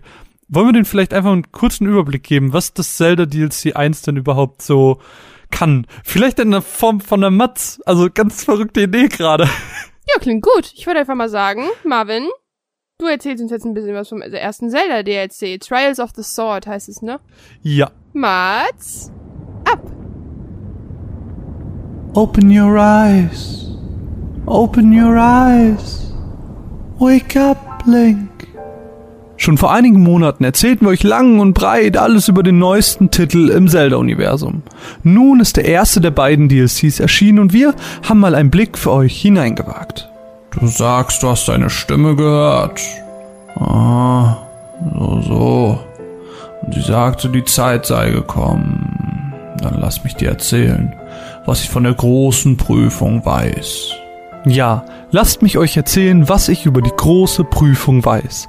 Die Prüfung des Schwerts oder Trials of the Sword, wie es im Englischen so schön heißt, machen den größten Anteil des DLCs aus und sind in drei Schwierigkeitsgrade unterteilt. Anfänger, Normal und Meister. In jedem dieser Teile startet ihr mit nichts, wie ihr es vielleicht von einer der Tempelinseln aus dem Hauptspiel kennen könntet. Lediglich euer magisches Zaubertablet steht euch noch zur Seite. Eure Ausrüstung, eure Waffen und was weiß ich nicht alles sind während den Prüfungen auf ganz mysteriöse Art und Weise verschwunden. Aber genau das, dass ihr mit Null anfangt, genau das macht den Reiz aus. Die Trials selbst sind einfach eine Anreihung von Räumen, in denen es darum geht, alle sich darin befindenden Gegner zu töten, ohne dabei selbst natürlich ins Gras zu beißen. Die Zahl und die Art der Räume unterscheiden sich dabei mit dem Schwierigkeitsgrad. Insgesamt warten 45 Räume nur darauf, von euch bezwungen zu werden. Und es wird auch belohnt, denn mit jeder bewältigten Schwierigkeitsstufe verstärkt sich euer Master Sword. Aber so viel sei gesagt. So einfach, wie sich das vielleicht anhören mag, ist es tatsächlich nicht. Die Trials haben es einfach faustdick hinter den Ohren. Denn wenn ihr nicht bereits genügend Tempel bezwungen habt und somit genügend Herzen gesammelt habt, werdet ihr hier vermutlich einfach scheitern. Und scheitert ihr in einer der Stages, müsst ihr wieder von vorne anfangen. Hier wird tatsächlich einfach niemand verschont. Wer das Können für das Gameplay nicht mitbringt, wird hier vielleicht den Frust seines Lebens erfahren. Mich persönlich konnten die Trials aber nicht bloß durch ihre Schwierigkeit überzeugen, sondern auch durch das Abwechslungsreichtum. Denn wie gesagt, die Räume unterscheiden sich alle voneinander. So erwarten euch irgendwie Donnerpassagen, Hitzepassagen oder Fluglevel. Es geht darum, sich Taktiken zu überlegen, Reihenfolgen, wie man die Gegner am besten besiegt, ohne selbst getroffen zu werden. Denn ohne Ausrüstung, Fähigkeiten oder was weiß ich nicht alles, ist es halt unfassbar schwer, hier lebend wieder rauszukommen. Wem das Gameplay aber zu frustig ist und wer vielleicht lieber auf Erkundungstour in der Welt gehen möchte, für den warten mit dem DLC auch eine Handvoll neuer Quests. Und auch mit Belohnung lässt Nintendo dafür nicht geizen, denn bei den Quests handelt es sich primär um Suchquests, bei denen ihr über Notizen eines Buches Schatztruhen finden müsst. Als Reward gibt's dann die Krogmaske, ein Teleportationsmedaillon oder eine Vielzahl an Rüstungen wie die Tingle-Rüstung. Aber am besten findet ihr das selbst raus. Ich würde nämlich sagen, dass gerade bei diesen ganzen Rüstungen Fanherzen anfangen höher zu schlagen. Und mir persönlich hat das Suchen nicht wirklich Spaß gemacht. Der Reiz für mich, die Gegenstände zu suchen, war einfach nicht da.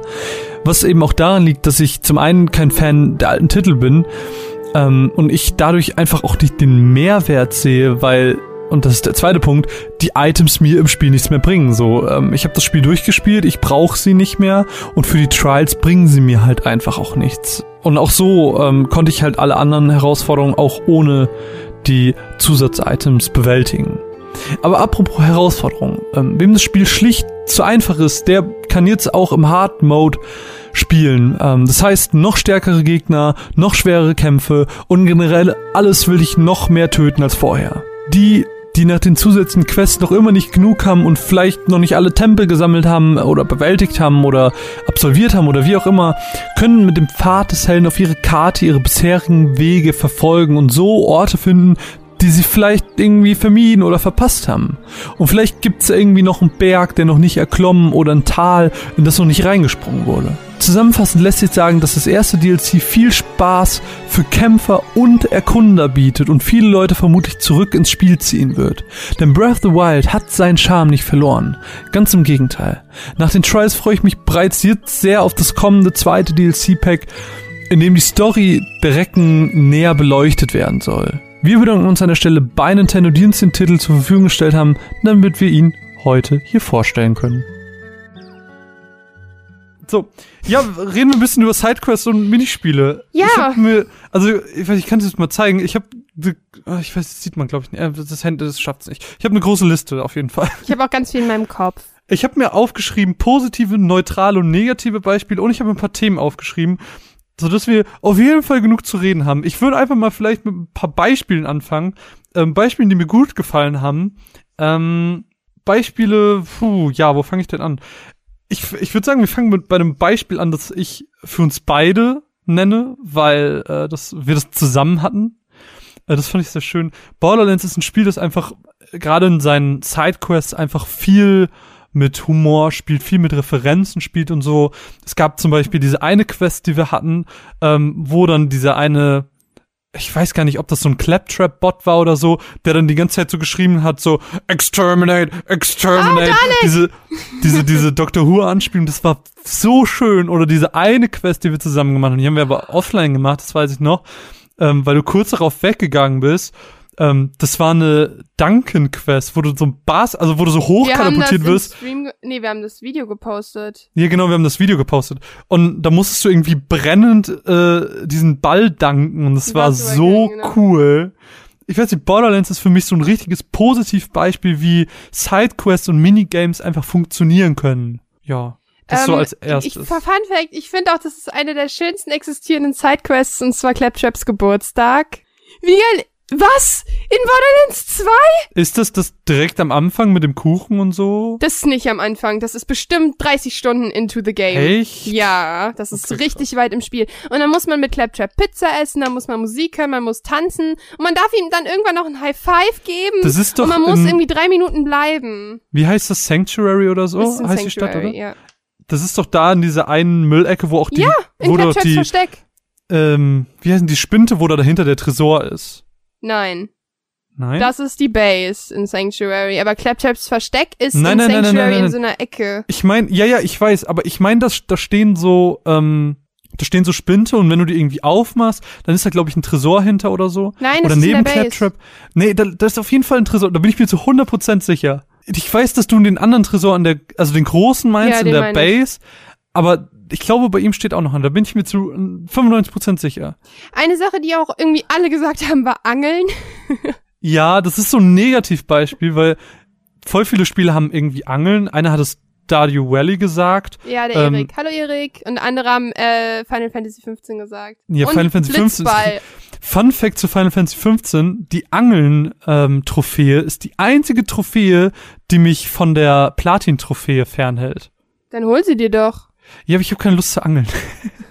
das beschreibt dieses Angeln-Ding ganz gut. Es gibt auch in, ähm, das hat Mine mir gesagt, in Ocarina of Time gibt's auch so ganz viele Angelquests, die oh. anscheinend ganz, ganz anstrengend und Gott, dumm sein so sollen. schlimm. Ja, du hast ja diesen, du hast ja den Hylia-See und da musst du halt auch angeln und das ist so, oh mein Gott.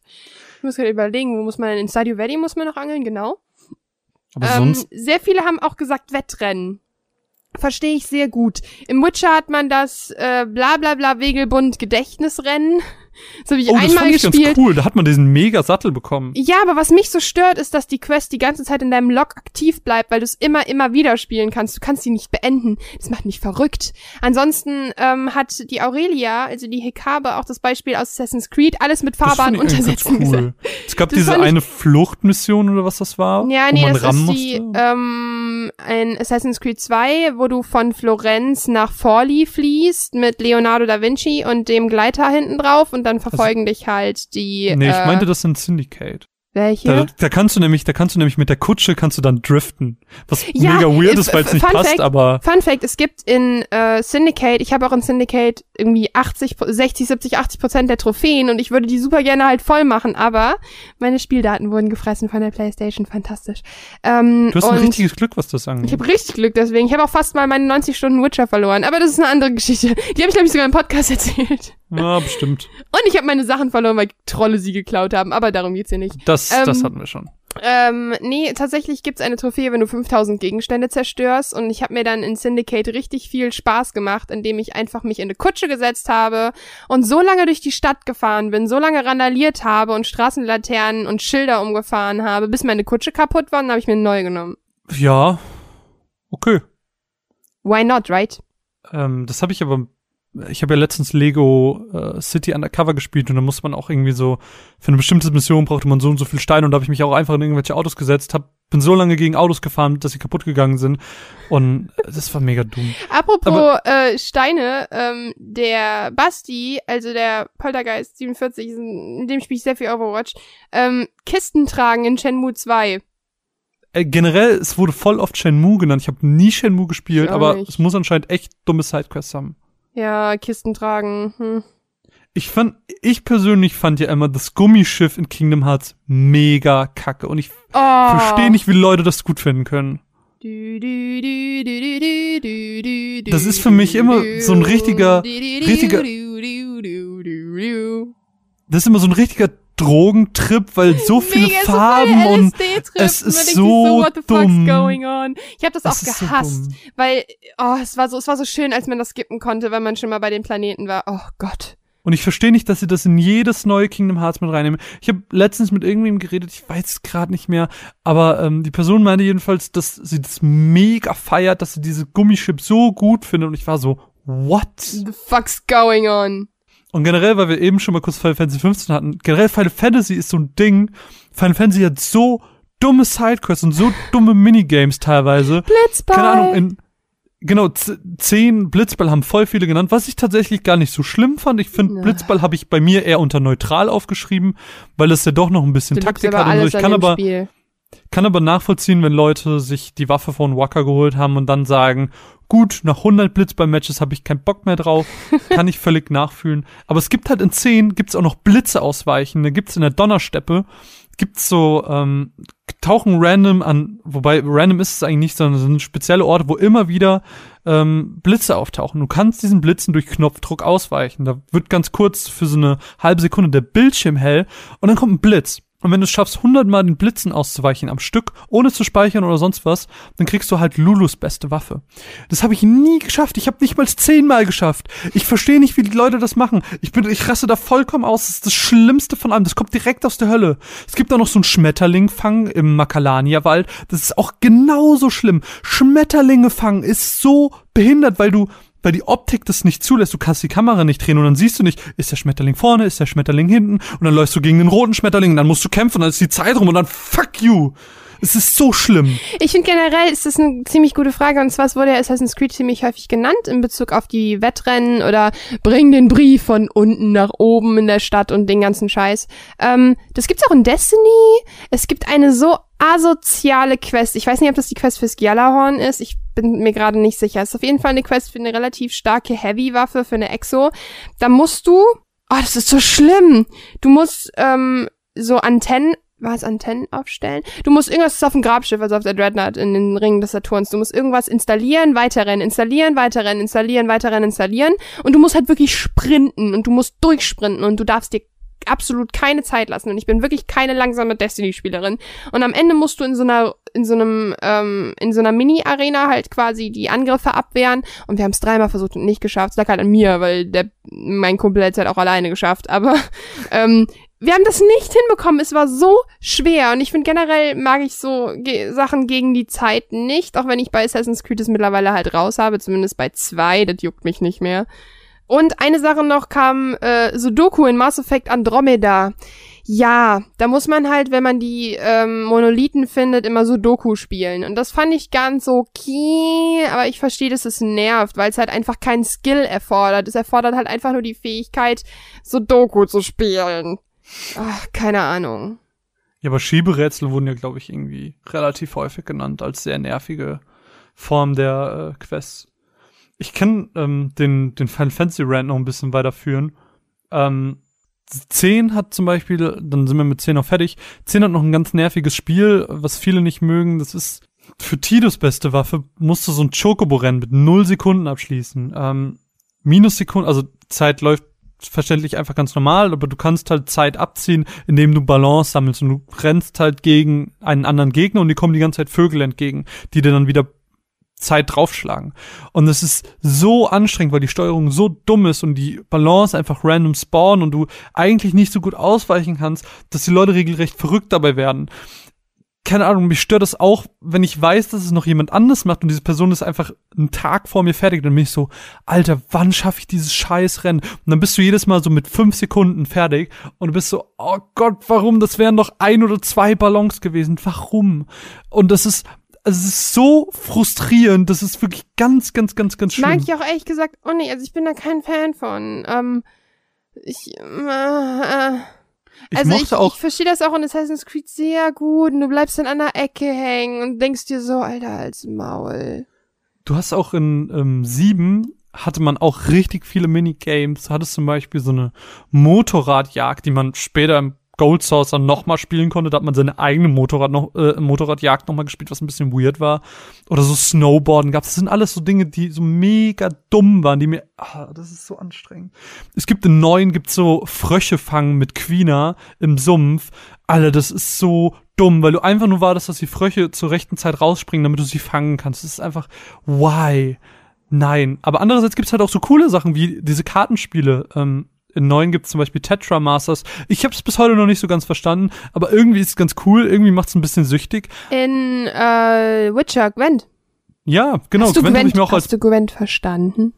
natürlich. Gwent ist überhaupt nicht schwer. Ich, ich habe das jedes Mal, das sind noch die einzigen Missionen, die bei mir immer gescheitert sind, weil ich Aber keine warum? Ahnung von Gwent Du musst hab. einfach, du hast, also es sind maximal drei Runden. Du musst einfach nur immer schaffen, am Ende die meisten Punkte auf dem Feld zu haben. Es gibt halt noch ein paar Karten, die die äh, einzelnen Zonen verdoppeln oder halbieren oder auf eins runter machen oder so. Aber es ist ja ganz einfache Strategie. Sobald du, wenn du die erste Runde gewonnen hast, ähm, also mein Ziel war es immer, die erste Runde zu gewinnen, weil dann konntest du in der zweiten Runde einfach alles legen, was du hast, weil dein Gegner musste drauflegen, weil wenn er es nicht gemacht hat, hat er verloren und hat er das ganze Spiel Ach verloren. so, Best of Three war's quasi. ja, genau. I don't und das, know. das, das war so leicht. Ich habe auch jetzt die Beta gespielt gehabt auf der PS4, weil Gwen kriegt ja jetzt tatsächlich sein eigenes Spiel, was ich cool finde. Das ist so Mhm. ein Minispiel, das so eine Popularität hat, weil ich habe von Leuten gelesen, die äh, gesagt haben, ich glaube, ich weiß gar nicht, ob es sogar unter dem Tweet war, kannst du ja gerne mal nachgucken. Ähm, ich glaube, jemand hat geschrieben, er hat 40 Stunden ja, Witcher nee, er hat gespielt und insgesamt auf Steam 50 Stunden Witcher und Ja. 40 Stunden davon Gwent. ja genau. Der Mac Dyson 89. Und das finde ich halt so cool, dass so ein Spiel, das so eine Fanbase wirklich generiert hat, dass die dann gesagt haben, okay, dann machen wir ein fucking eigenes Spiel draus. Ich muss sagen, das hat das Hauptspiel hat mich jetzt nicht so gereizt. Ähm, naja, keine Ahnung, ich würde ich sagen, darüber reden wir gleich noch ein bisschen weiter, aber vorher hören wir uns mal Darf eben noch eine Matze an, oder? Ja, ich bring kurz den Satz zu Ende, dann bin ich mit Gwent eh fertig. Ach so. Ähm, keine Ahnung, ich finde es irgendwie cool, dass das geschafft hat. Äh, es hat mich jetzt persönlich nicht gereizt. Ich habe also letztes Jahr auf der Gamescom haben sie gezeigt, dass es auch noch irgendwie eine Hauptstory haben wird und so. Äh, aber ich weiß nicht, irgendwie außerhalb des Spiels hat es mich dann nicht mehr so doll gejuckt tatsächlich. Aber naja, Gwent. Hören wir eine Matz. Ja, ich würde einfach mal sagen, du erzählst uns ein bisschen was von Sword Art Online, Cell World, Acel World. Versus Axel World. Oh, versus Axel World. Ist es Axel, wo man Space Invaders spielen kann? Äh, nee, Axel World ist auch ein Anime. Schade. Ja. Ich bin eh nicht die Microsoft, die, nee. Was Microsoft? Das hat nichts mit Microsoft, Microsoft. Axel. Ach so. Caro, dein unvergleichbarer Humor. Hallo, wir sind die Runaways. Wir stehen für Humor. wir sind der Humor im Internet. Ab. Am 7. Juli öffneten sich erneut die Tore zu Sword Art Online und zu Axel World. Also gleichzeitig.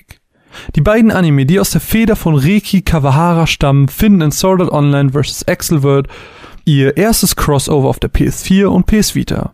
Wir haben uns das Spiel mal genauer angeschaut und wollen euch jetzt ein bisschen darüber berichten. Viele dürfen bei dem Namen Sword Art Online sehr zwiegespaltene Meinung irgendwie mal gehört haben. Die einen lieben es für seine Charaktere, für die Entwicklung, für die Welt.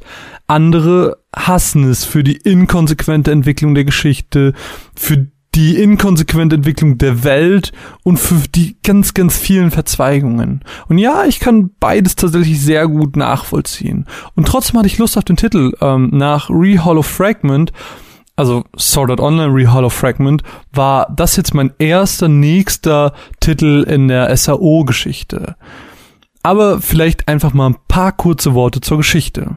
Geschichte beginnt klassischerweise mit Kirito und Asuna, die mit ihrer Tochter Schrägstrich künstlichen Intelligenz Yui ein Picknick machten, als plötzlich die Meldung auftauchte, dass sich alle Spiele ausloggen sollten wegen irgendwelchen Serverproblemen.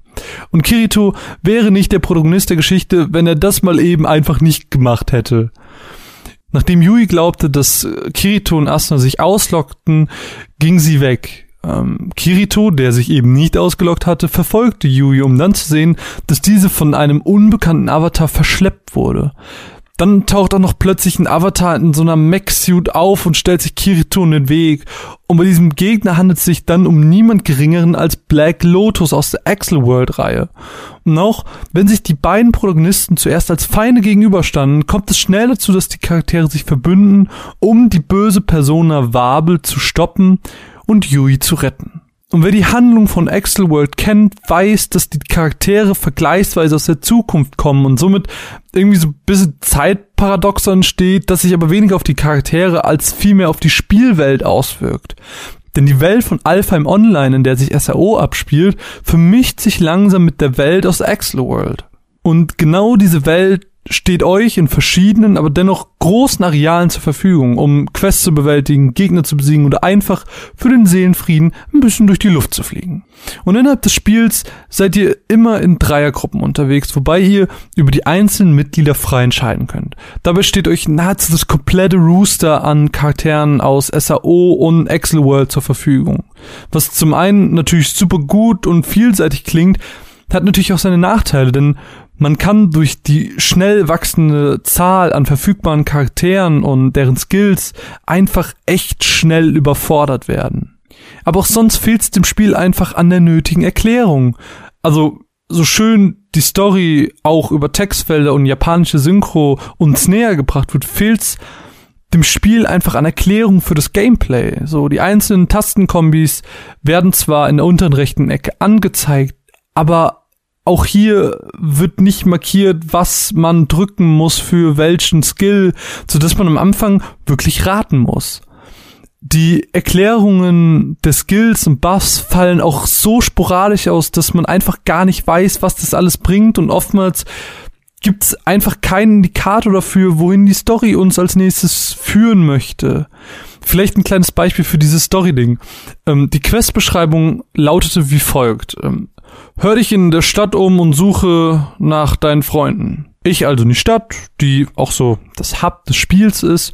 Und ich habe versucht, mich umzuhören. Ich habe mit original jedem NPC in dieser Stadt gesprochen. Keiner konnte mir weiterhelfen. Dann bin ich irgendwie noch so ein Gebäude rein, das es gibt, das ist so eine Art Café. Und ich habe mit allen möglichen Verkäufern geredet, weil ich dachte, irgendwo muss dieser Trigger sein. Keiner konnte mir weiterhelfen. Und aus Frust bin ich dann einfach in die Kampfebene gegangen, wo ich dachte, okay, ein paar Monster einfach für mein Gewissen. Als plötzlich dann so ein Dialogscreen aufplatzt und ich anscheinend die verschollenen Freunde gefunden habe. Einfach so, ohne Markierung oder so. Like, what? Und dazu kommt dann, dass mir die Steuerung in der Luft oftmals sehr unpassend erschien. Man gewöhnt sich definitiv an dieses ganze Fliegen aber so richtig toll lief das leider auch nicht. Zwar war der Anfang optisch echt interessant und ansprechend, aber gerade die späteren Zwischensequenzen waren wirklich ein Witz so. Ähnlich wie die Umgebung, die auch nicht gerade einen Schönheitspreis gewinnen würde. Das Beste an Sword Art Online vs. Excel World ist definitiv die Story, die wirklich sehr stimmig wirkt und in das ganze Setting um Sword Art Online und Excel World sehr, sehr gut reinpasst.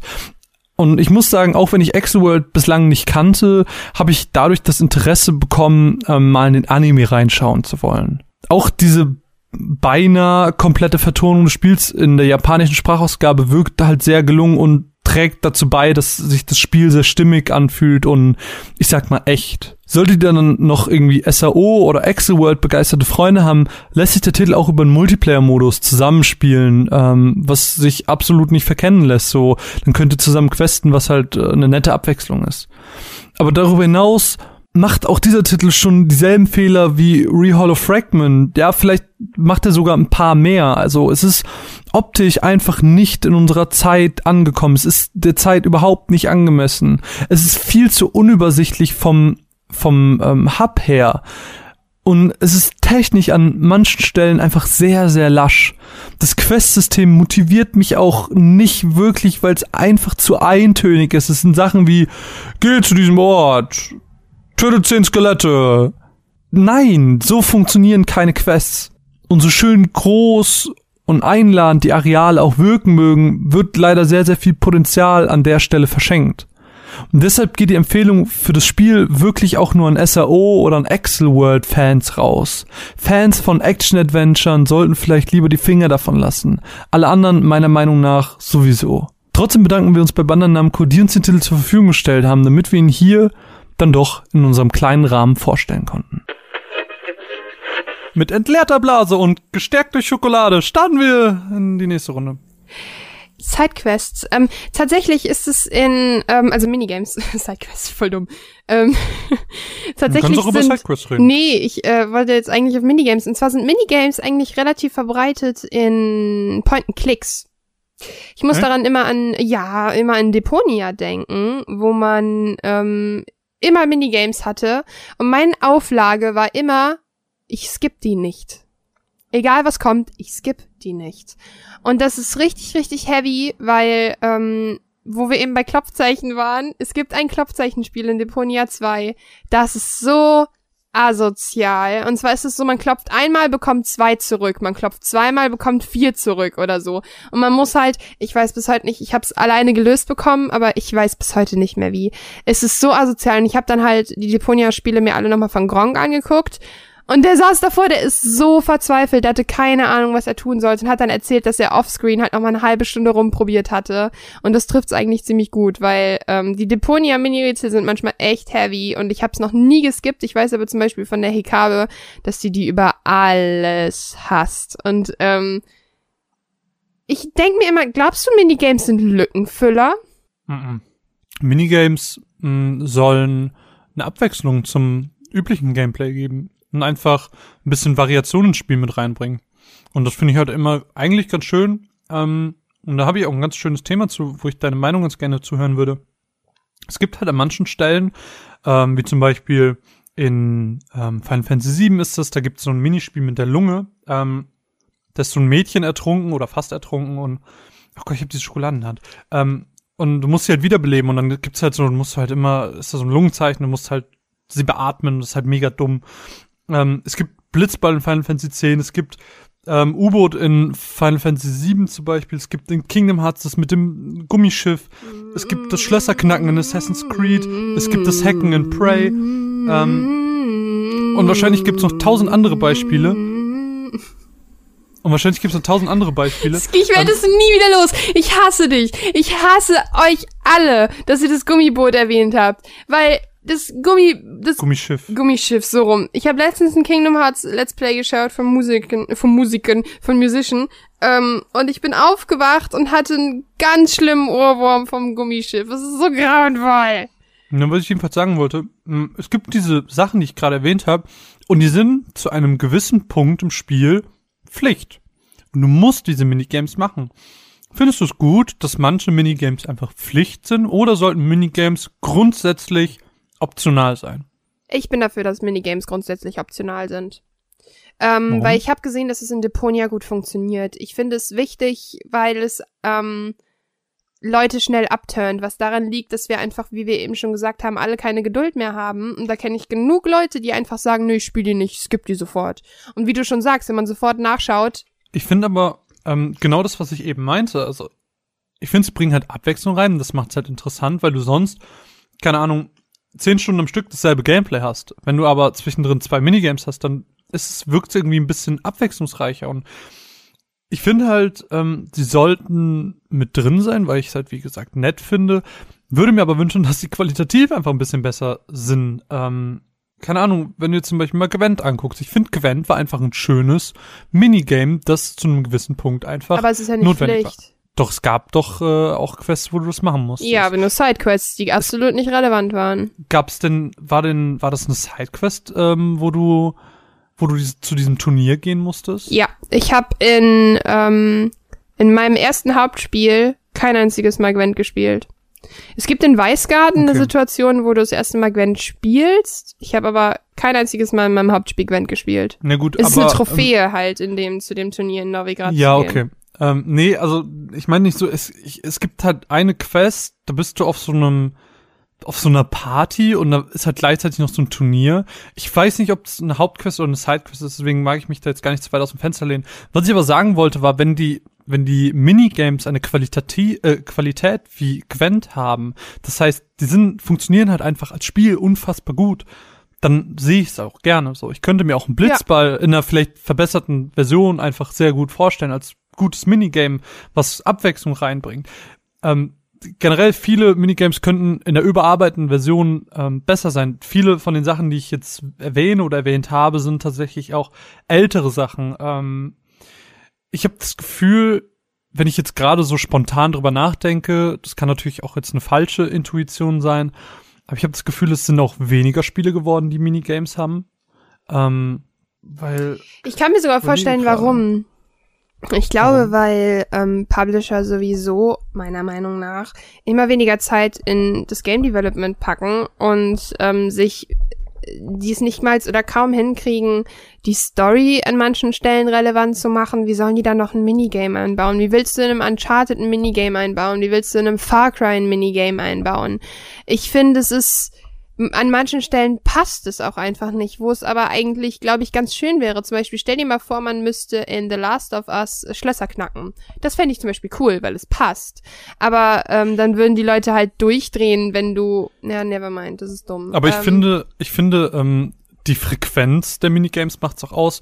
Schlösser knacken ist für mich ein Ding, das funktioniert nicht, weil du das zu häufig machst. Das hat mich in Assassin's Creed Syndicate war das, glaube ich, so genervt. Unity, Unity fing das an.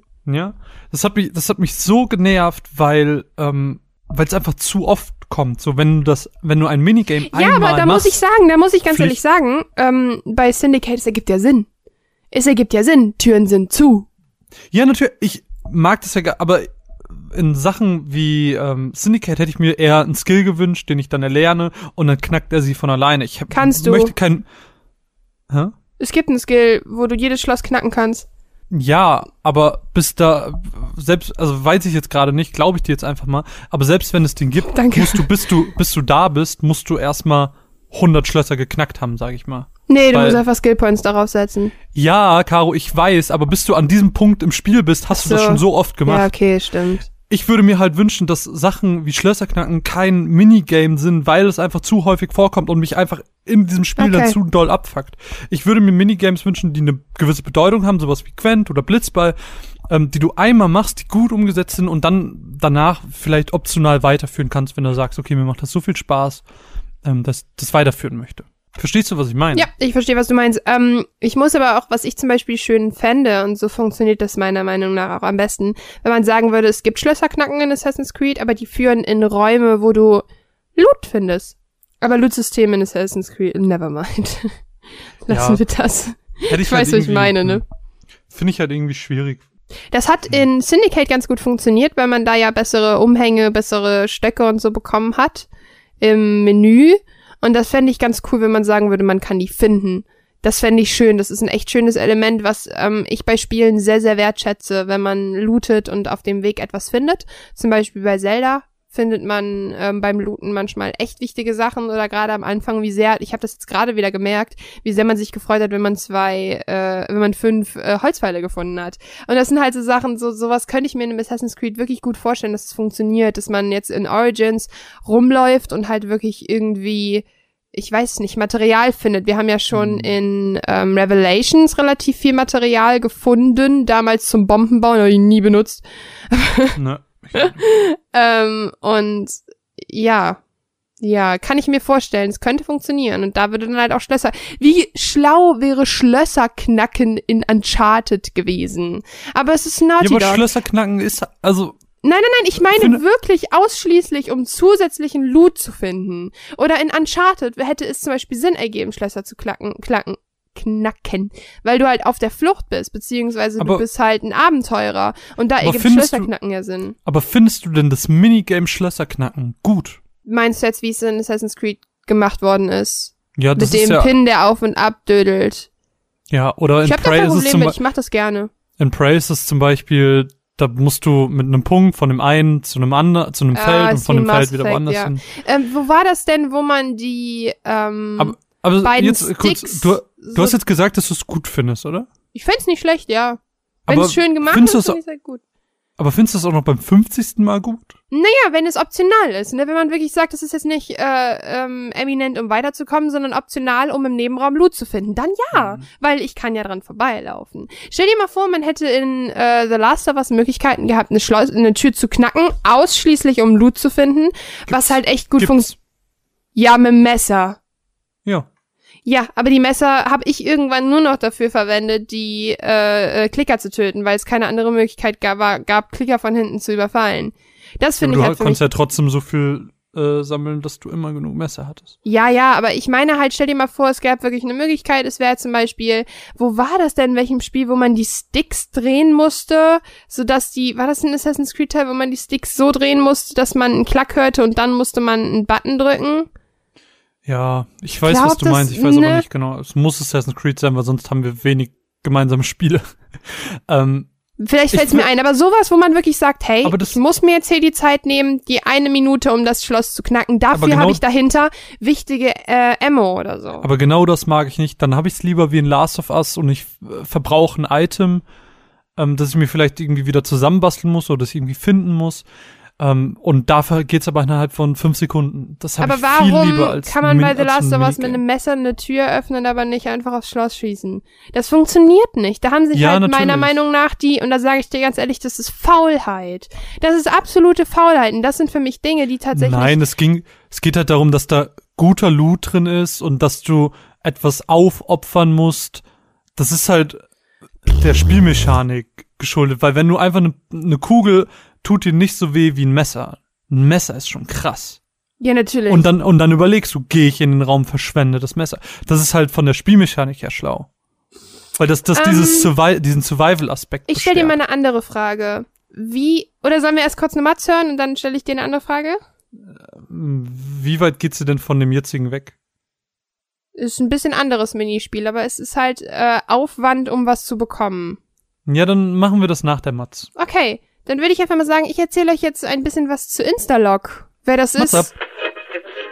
Erinnert sich noch irgendjemand an diese Zeiten auf YouTube, wo Parodien total abgegangen sind, wo jeder Parodien gemacht hat und wo jeder sie geliebt hat? Ja, ich erinnere mich auch noch daran, das war irgendwann 2007, 2008, ist schon ein bisschen länger her, aber auch ich war damals schon auf YouTube unterwegs und habe mich dann tatsächlich davon entfernt, weil ich irgendwie nicht wirklich genieße, auf YouTube Musik zu hören. Das Ganze hat sich aber ein bisschen wieder geändert, als mir der gute Marvin Instalog gezeigt hat. Instalog sind drei Typen, die zusammen Musik machen, aber nicht normale Musik, sondern sie nehmen sich Lieder, covern die mit einer unfassbar gutem Instrumental-Part und schreiben darauf Texte über Games. Die es mag jetzt ein bisschen kitschig klingen, aber er hat insgesamt, ich glaube, fünf oder sechs Overwatch-Songs gemacht. Sei es Anna Said auf Mama Said von Lucas Graham oder Can't Stop the Healing auf Can't Stop the Feeling von Justin Timberlake. Und diese Lieder werden euch nie wieder aus dem Kopf gehen. Ich habe ungelogen im letzten Jahr so, so häufig an der Konsole gehangen und die ganze Zeit Can't Stop the Healing gesungen, bis meine Mitspieler irgendwann gesagt haben, kannst du einfach mal das Maul halten? Instalog macht es so, so gut. Und die Jungs sind auch recht ehrlich mit dem, was sie tun, denn sie haben sich irgendwann dazu entschlossen, okay, wir brauchen Patreon, obwohl sie über eine Million Abonnenten haben. Der Grund dafür ist tatsächlich, dass ihnen die Publisher, obwohl es eigenproduziertes Material ist, sehr, sehr oft die Videos sperren bzw. entmonetarisieren. Und deshalb finde ich es super, dass sie ehrlich damit arbeiten. Ich bin auch ein Patrönchen geworden von den Jungs, denn diese Musik gibt mir so, so viel und es macht so unendlich viel Spaß, dass ich euch die wirklich einfach nur ans Herz legen kann. Mein Favorit ist Anna Sad und Can't Stop the Healing, wobei man dazu sagen muss, dass Guardian Omnic, also die Parodie zu Something Just Like This von Coldplay und den Chainsmokers, so gut geworden ist. Die Musik ist grundsätzlich unfassbar gut gecovert, ohne dass sie eins zu eins die gleichen Instrumentals genommen haben. Die Texte sind wirklich passend und allein lyrisch und rhythmisch auch fast genau angepasst an die Originale, wobei Originale, zum Beispiel bei, ähm, bei Something Just Like This merkt man das, dass das lyrische Maß dann nicht so richtig schön ist. Das ist halt so da, aber sobald die Musiker anfangen müssen, bestimmte, ähm, bestimmte Wörter zu schnell zu singen, damit sie irgendwie noch in die Spalte passen, merkt man, das funktioniert so nicht. Und tatsächlich hat Instalox an manchen Stellen geschafft, ähm, besser zu machen, das besser zu machen als die Originale, was meiner Meinung nach eine ganz, ganz großartige Leistung ist. Guckt euch auf jeden Fall Instalog mal an, die machen auch sehr, sehr viel zu League of Legends, zu, ich glaube, World of Warcraft war auch dabei. Und das ist so richtig, richtig geil für alle Nerds da draußen und wer Bock daran hat, sollte auf jeden Fall mal da ein bisschen hinter die Kulissen schauen. Hört euch die auf jeden Fall mal an. Ich kann euch die nur sehr ans Herz legen. Marvin. Ich bin ja eine sehr, sehr aufmerksame und ich bin sehr um meinen Marvin. Ähm, ich kümmere mich viel um meinen Marvin und interessiere mich ja auch für seine Interessen. Was sagst du denn zu dem, was sagst du denn zu dem Minispiel, ähm, wie heißt das denn? In Final Fantasy X, wo du in den, wo du diese Sphären, Spheros? Nee, diese Dinger unten in den Tempeln. Ja, du meinst die Rätsel, die Ja. Tempelrätsel. Äh, Finde ich gut.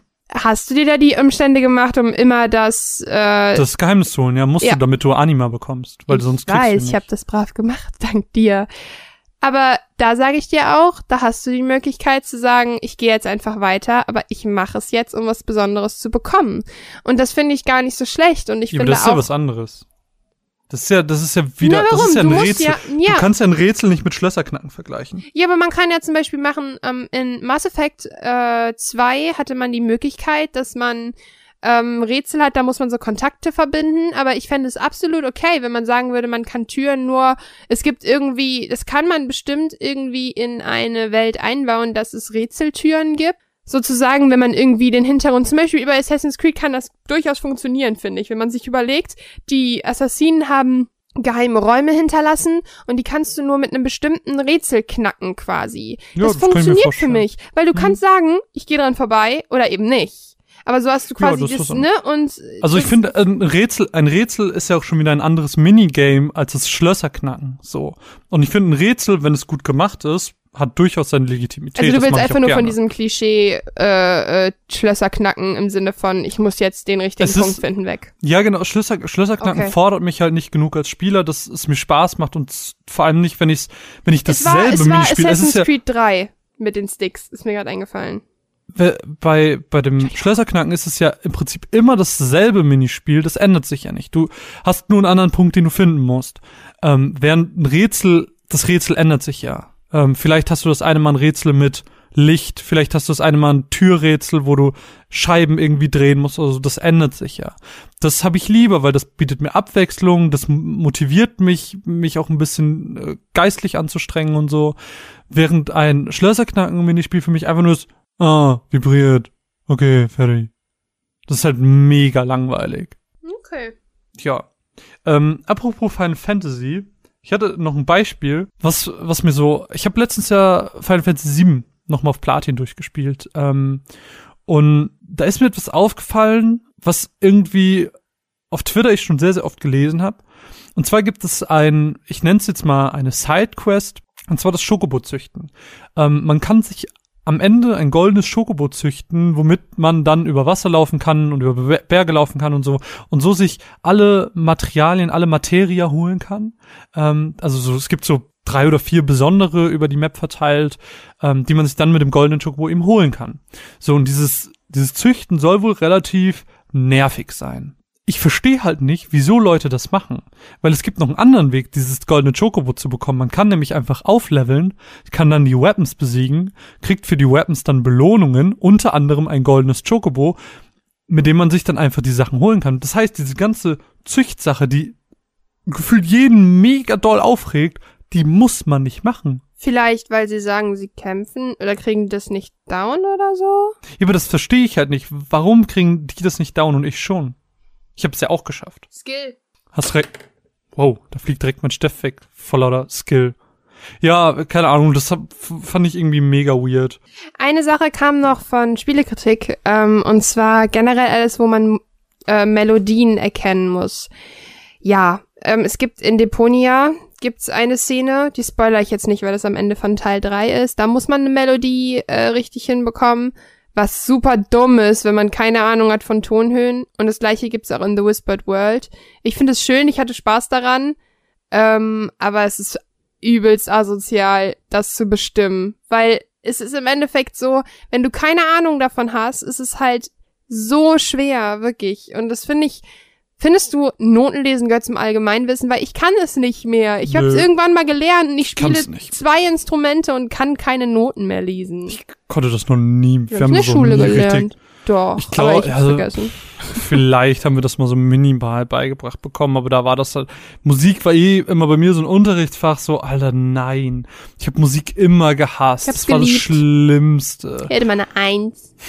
Ich war, ich war der Typ, der in der Ecke stand mit einem, mit einem, mit so einem, wie heißen die, diese Wackeldinger, die dann so klimpern.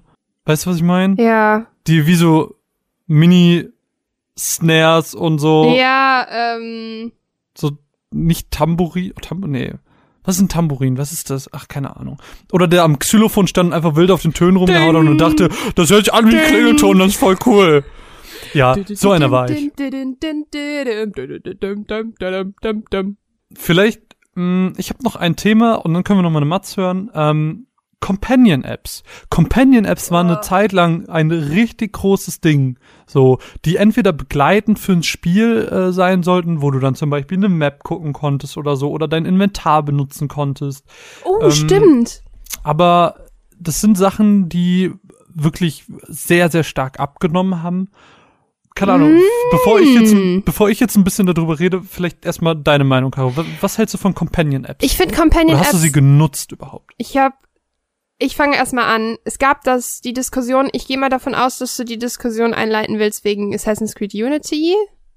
Wo man am Nö, Anfang, also ich- aber da, da war das, okay, anders. genutzt. Da war das das erste Mal, wo ich davon erfahren habe, ich habe es auch nicht genutzt. Ähm, hast du es genutzt? Äh, bei Unity zum Beispiel ja. Ach so, ich habe es auch nicht genutzt. So, das auch war jetzt nicht, weil ich, ich sollte nicht so klingen, als hättest du Ja, Nein gesagt. ist okay, ne? wir verstehen dich. ähm, und ich habe es dann nicht genutzt und ähm, war mir vollkommen scheißegal. Ich finde es nervig. Ich will mein Handy in die Ecke schmeißen, wenn ich zocke. Es gibt aber eine Ausnahme, wo das so effektiv war. Und zwar Destiny. Und zwar gibt's äh, die Destiny Companion App, die ist wirklich, wirklich geil. Und ähm, da kann man nämlich, man hat ja sein, äh, sein, sein Gear und man kann das am Turm in seine Boxen packen und man kann mitten im Spiel, was ich nicht gut finde, aber halt während dem Flug oder we- wenn man in einem Raid ist oder so, sich halt äh, seine Waffen rüberholen und ins Inventar packen, was ich richtig, richtig gut finde. Weil wenn du wirklich gerade irgendwie in einem Raid bist und du merkst, der Boss braucht irgendwie Void-Schaden oder, ähm, heißt es Void? Arkus-Schaden oder so, dann kannst du dir halt eine Arkus-Waffe oder so holen. Das finde ich richtig, richtig geil. Und ähm, Destiny hat das auch eigentlich ganz gut gemacht, finde ich. Und zwar haben die, ähm, hast du, du siehst da ähm, immer, äh, wann, wann Iron Banner beginnt, du siehst deinen Account, du siehst deine Spielzeit, du siehst deine Win and äh, Death Rate, du siehst deine KD, du siehst ähm, eigentlich alles, was du noch für Missionen offen hast. Und das haben die wirklich, wirklich gut gemacht. Und das haben halt viele nicht mitbekommen, weil ja alle behaupten, Destiny wäre tot gewesen. Aber das hat echt noch gut funktioniert. Wo ich mir das tatsächlich unfassbar dolle wünschen würde, und das will ich seit zehn Jahren haben, und zwar ich will eine vernünftige Pokémon Companion App. Ich will ein vernünftiges Pokédex. Ich will einen komplett, das ist, es ist doch so einladend. Überleg dir mal eine App, eine rote Pokédex-App, du öffnest sie und du hast auf Deutsch, was ich, was nämlich echt problematisch ist, wenn man Pokémon auf, Eng, äh, auf Deutsch spielt, ist die englischen Namen, weil du ja nie die Vor- und Nachentwicklungen weißt, Hm. einfach mal eben kurz im Handy nachschauen. Ich meine, wir nutzen alle PokeWiki, ne? Aber, wir, soll, wir, soll, wir sollten Nintendo vielleicht nicht um eine Companion-App Ja, äh, Never- Hast du das never- mitbekommen ja, mit der Switch? Mit dem, mit Splatoon. also das ist so eine dumme Scheiße, wo du dein Handy an den Controller klebst und dann zwischen Handy und Controller nochmal was zwischenschalten musst. Es ist Dein einfach so ein ne? Ganz, Ja, ganz ähm, großer Quatsch. Da sage ich, ja, aber weißt du, was ich meine? Einfach eine Pokédex-App, die du öffnest, die so gut ist Ja, wie mega. Warum nicht? Ich habe mir das dann wäre mal... quasi dein Handy der Pokédex. Wie cool wäre das, Das denn? ist vor allen Dingen voll leicht, weil du kannst einfach die Informationen ähm, extern beziehen, von PokeWiki zum Beispiel, weil ich nutze immer PokeWiki, weil die das am besten machen halt. Ähm, und ich habe Dieser Fans. Bleib ich treu. Excuse me, Sir. äh, kann man ne, womit man besser klarkommt. Und das Problem ist, dass die alle keine vernünftige Mobile-Version haben. Das heißt, man scrollt immer und zoomt und es ist so nervig. Aber einfach eine Pokédex-App, wo man sich vielleicht auch Informationen speichern kann und wirklich, wie man das machen kann. Ich hatte damals dieses goldene Pokédex, dieses Spielzeug. Ich hatte das rote von Ash. Ich hatte das goldene und ähm, ich habe tatsächlich äh, ich weiß nicht mehr, wo es ist. Ich habe es irgendwo verloren. Und das war so geil, das war so cool. Und einfach nur kurz eine rote App Pokédex öffnen und dann kannst du mal eben schnell. Warum ist denn noch niemand drauf gekommen? Ich meine, es gibt diverse optionale Third-Party-Menschen, die das machen, aber die sind halt alle nicht gut oder halt auf Englisch. Und ich möchte einfach nur eine Pokédex-App, eine richtig gute, womit ich mal eben schnell was nachschauen kann. Und es wäre auch, was ich auch nicht verstehe, im Zuge von Pokémon Go so schlau gewesen. Ja. Bäh. The, wobei Bäh. Pokémon Go ja nicht von Nintendo ist. Ja, und Nintendo hätte doch sagen können, aber Game Freak steckt da doch mit drin, die hätten doch sagen können, pff, machen wir halt eine Companion-App. Ja, aber eine Companion-App zu einer App ist halt schwierig, ne? Ja, oder du musst halt einen Pokédex reinbasteln. Weil aber zum Beispiel, mir ist es letztens ist aufgefallen, wir standen hier vorne und haben halt einen Raid gemacht.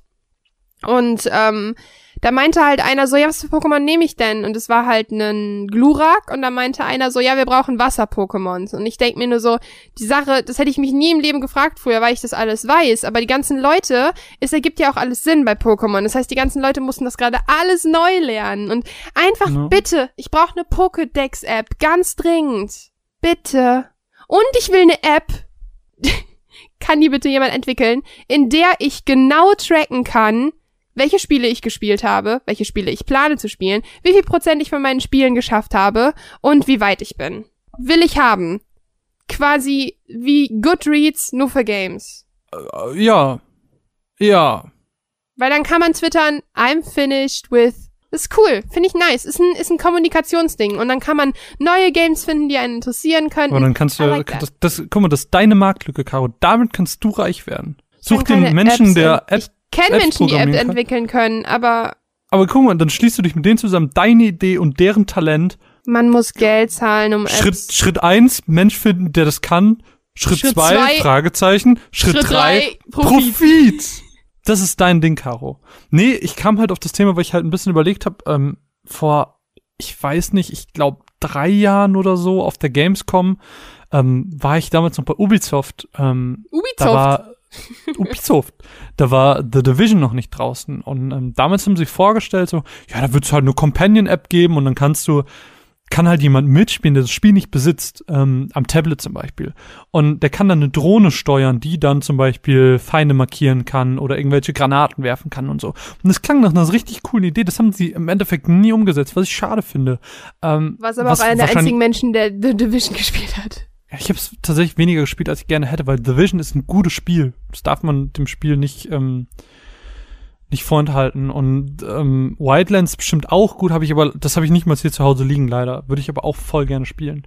Ähm, naja, jedenfalls fand ich das an, an der Situation schade. Bei Assassin's Creed Unity wiederum fand ich es sehr, sehr gut, ähm, dass ich's nie wieder benutzt habe äh, weil das war halt einfach nicht gut.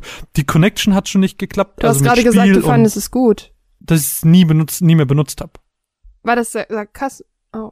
Ich, ja, ich, mein Satz hat falsch angefangen und ich habe ja. ihn dann so gedreht, dass er noch passt. Äh, ja, hm. äh, weil da, da hat die Connection schon nicht geklappt. Das heißt, Spiel und App haben sich nicht so richtig synchronisiert, sodass die Karte halt überhaupt nicht funktioniert hat. Und das war mega dumm einfach nur. Und, und das aktuellste Beispiel für äh, Apps mit einem Franchise einfach Final Fantasy 15. Und das macht so eine Scheiße. Also im Vorfeld ist ähm, Justice Monster 5 erschienen. Das sollte so ein bisschen aufs Spiel einstimmen. Das ist aber basically einfach nur ähm, Flipper. Also so, so, so eine Art Flipper. Ja, ist ganz schwer zu beschreiben. Das gibt, das Spiel gibt's aber auch im Hauptspiel drin. Das heißt, das kannst du in deiner App spielen und im Hauptspiel.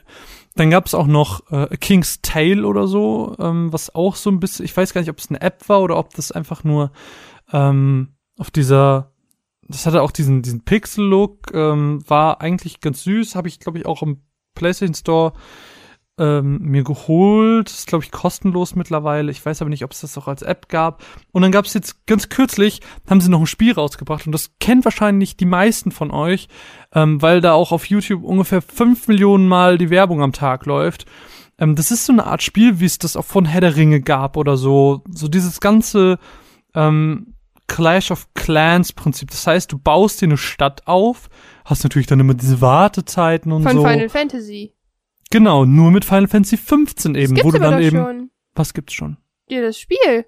Ja, ja, genau. Hast du nicht gerade gesagt, dass. Nee, aber ich habe immer die Werbung auf Twitter. Deshalb, ich habe das auch schon gesehen. Ja, oder auf Twitter, da, da gibt's es das ist auch. halt genau. ein, es ist halt ein Echtzeit-Strategiespiel. Du musst halt warten, wenn Ja, du es ein Haus halt- baust und so ein es Scheiß. ist halt ganz viel Pay to Win und so und da. ist halt wie Springfield und so. Also nee, es ist da nicht, ist- es ist nicht Pay to Win. Also Pay to Win ist es nicht, aber es ist halt, ähm, ich habe generell viel Springfield damals gespielt. Da gibt's das gleiche Jahr und ich habe das wirklich viel gespielt und es ist halt nicht Pay to Win. Ich bin habe mir Es immer ist, die Zeit mh, gelassen und dann hat's funktioniert. es ist halt insofern Pay to Win, weil in dem Moment, wo du kompetitiv spielst und Truppen immer nachbauen musst und so, kommst du halt nicht drum herum, das zu beschleunigen und dafür brauchst du Geld. Okay. Ähm, du kannst es natürlich kostenlos spielen, funktioniert auch, aber bei diesen Spielen ist es halt immer, die machen die Apps halt, um Geld zu verdienen. So, dann ist es auch nicht fragwürdig, dass sie da so Elemente eben einbauen. Nee, jedenfalls finde ich es halt, in dem Moment, wo diese App rausgekommen ist, war ich so, Alter, lass das Spiel doch einfach ruhen, so. Und da wird auch jetzt, und das wird sehr, sehr viele Leute einfach freuen, auch noch eine VR-Erweiterung kommen, wo auch noch Angeln kommt. Und es kommen einfach so unnötige Erweiterungen zu diesem Franchise, was alles überhaupt nicht passt. Das ist alles einfach so, so ganz, ganz falsch und schlimm und das sollte alles nicht passieren.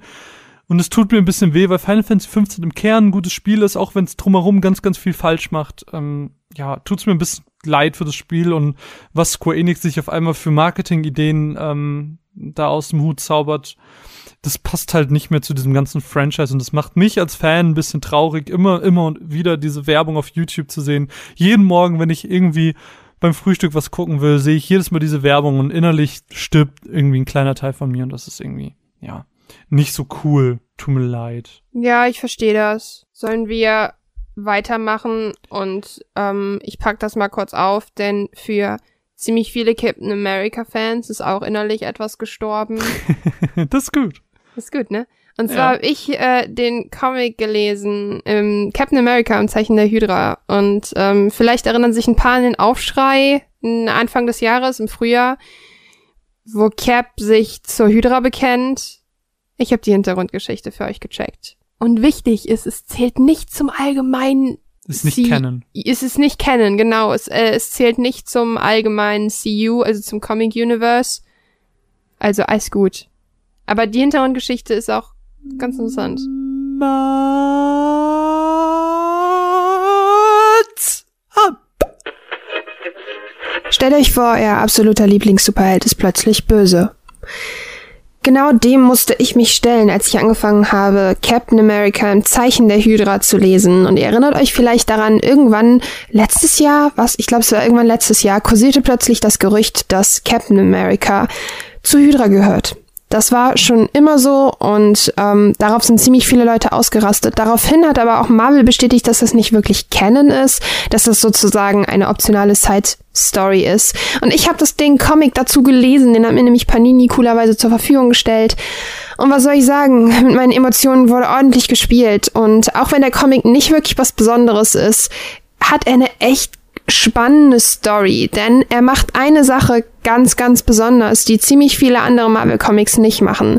Und zwar ist es so, dass Captain America Comics ganz, ganz oft zu ihren alten Hintergründen zurückkehren. Das heißt, wir hören mal wieder was von Anim Sola und ähm, all den Leuten, die da, damals beteiligt waren, wie Cap überhaupt zum Super Soldier wurde, beziehungsweise wer ihn früher rekrutiert hat. Die Leute erkennen wir diesmal wieder und wir werden auch mit einem alten äh, Bekannten sozusagen konfrontiert. Ich will noch nicht sagen, wer es ist. Es ist auch Red Skull, aber sagen wir so, ist es nicht ein klassisch Bekannter. Ihr werdet auf jeden Fall sehen, was ich meine, wenn ihr euch das genauer mal anschaut. Der Comic hat einen recht interessanten Zeichenstil, der ist nicht besonders, aber die Charaktere werden hier noch deutlich detaillierter dargestellt. Zum Beispiel Sharon Carter, so, die ähm, Nichte, Enkelin, irgendwas von Peggy Carter. Ich weiß es nicht. Ich fand die jetzt nicht so toll in Civil War, aber darum geht es nicht. Ähm, ist zum Beispiel relativ alt in dem Comic und das ist relativ schön dargestellt und es wird richtig emotional, was wir von Comics in zwischenmenschlicher Hinsicht, sprich Beziehungen, gar nicht unbedingt so kennen. Aber gerade deswegen ist es so interessant, Cap und Steve, also beide durchgehen so ein bisschen sehr, sehr emotionale und extreme ähm, Wandlungen im Laufe des Comics. Und zwar wird hier wie immer die Frage gestellt, wer ist gut und wer ist böse. Außerdem bekommen wir ein bisschen Einblick in Caps Vergangenheit, sprich seine Mutter Sarah und was sie mit der ganzen Geschichte überhaupt zusammen zu tun hatte und wo das alles seinen, seinen Ursprung hat. Und das fand ich extrem interessant, auch wenn ich mir ein bisschen mehr, noch mehr aus Caps an sich gewünscht hätte. Denn das Problem bei dem Comic ist, wie das Comics halt manchmal machen, sie erzählen Geschichten in, also man sieht die Bilder und die äh, Comic-Panels und oben in den Ecken ist in vier Ecken sozusagen der Narrator erzählt, also der Erzähler. Das Problem hier ist, dass es leider durch so viele Ebenen teilweise geschwungen ist, dass man gar nicht mehr wusste, wer jetzt da spricht und in welchem Zusammenhang. Da musste ich leider ein paar Mal zurückblättern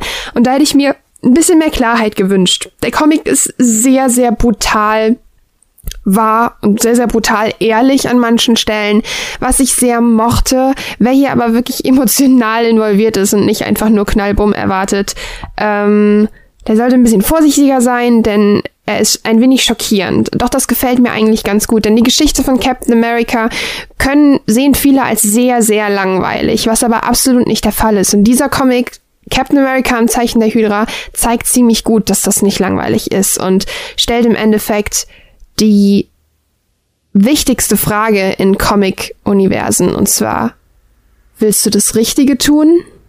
Würdest du das Richtige tun? Sehr schön. Dieser Aufbau, der musste da sein, weißt du? Mhm. Ja, ich habe mir noch so ein paar Sachen aufgeschrieben. Ich, heute ist, tut mir leid, aber Final Fantasy ist so ein bisschen heute wieder Thema bei mir, weil einfach es hat halt einfach sehr viele Spiele so mit sehr vielen Nebenquests und sehr vielen Minigames. Deswegen, ähm, wir haben ja vor zwei Monaten oder so über ähm, Apps geredet. Und da wurde ich damals noch verpönt, was Brave Exodus ist. Im April. Okay, das ist dann schon ein bisschen länger her. Ähm, wurde ich noch so ein bisschen verpönt, was, du, hast, du redest schlecht über Brave Exvius, das ist voll das gute Spiel. Und tatsächlich spiele ich jetzt seit einigen Wochen ähm, selber schon. Und es ist tatsächlich wirklich nicht so schlimm. Ähm, und es ist auch überhaupt nicht Pay to Win und so. Es funktioniert einfach sehr, sehr gut. Deswegen da kleines Lob, wer irgendwie morgens äh, zum Aufstehen oder abends zum Einschlafen oder auf der Toilette beim egal, ähm, ein Spiel braucht, der kann sich gerne mal Brave Express anschauen. Ähm, jedenfalls gibt es auch da Nebenquests, aber die, diese Nebenquests, also es gibt zum einen Nebenquests, die sehr, sehr irrelevant sind, die kein Arsch macht, und es gibt Nebenquests, die nirgendwo als Nebenquest deklariert sind sie aber existieren und wenn du weißt, dass sie da sind, sind sie super cool. Ähm, denn wie in mein Stiftgame heute ist nicht so nicht so strong. Ähm, wie in jedem Final Fantasy gibt es hier Beschwörungen, die sogenannten Esper, wie sie hier wieder heißen. Ähm, und man trifft storybedingt ähm, die Sylphe, die kriegt man automatisch im Spiel. Aber es gibt natürlich auch all die, die man irgendwie schon kennt, sowas wie Ramu oder Ifrit oder Shiva. Die gibt's auch hier. Ifrit kenne ich auch. Yay! Ähm, die gibt's auch hier im Spiel. Ähm, die muss man allerdings sich so ein bisschen zusammensuchen. Das heißt, ihr müsst dann in bestimmte Städte gehen, mit bestimmten Leuten reden, die dann bestimmte Ereignisse triggern, sodass ihr dann im Endeffekt ähm, zu den S-Bahn kommt, gegen sie kämpfen könnt und sie für euch gewinnen könnt. Und das ist irgendwie eine schöne Umsetzung, weil man sich ein bisschen mit dem Spiel auseinandersetzen muss und das ist irgendwie ja eine sehr sehr schöne Sache für die Leute, die das Spiel vielleicht sich mal angeschaut haben. Ähm, einfach mal googeln nach den Esper, wie man die findet. Da gibt's äh, ganz, ganz viele verschiedene. Ihr müsst an bestimmte Storyparts einfach schon gekommen sein. Aber ansonsten ist es ganz schön. Eine Sache, die ich jetzt auch noch ansprechen kann, Caro, war, wo wir jetzt wieder ein bisschen dialogisieren können. Tower Defense. Was hältst du von Tower Defense Spielen? Und du wirst gleich wissen, worauf ich hinaus möchte. Es gab's in Assassin's Creed Revelations. Genau. Ich, ganz ehrlich, ich habe Revelations durchgespielt. Ich mag Revelations auch sehr, sehr gerne. Ich erinnere mich nur noch an eine einzige Szene, wo man Tower Defense gespielt hat. Ich glaube, das war die einleitende Szene. Danach habe ich es nie wieder gespielt. Nicht? Nein, ich habe auch meine Assassinen nie weggeschickt. Das ist, I don't know.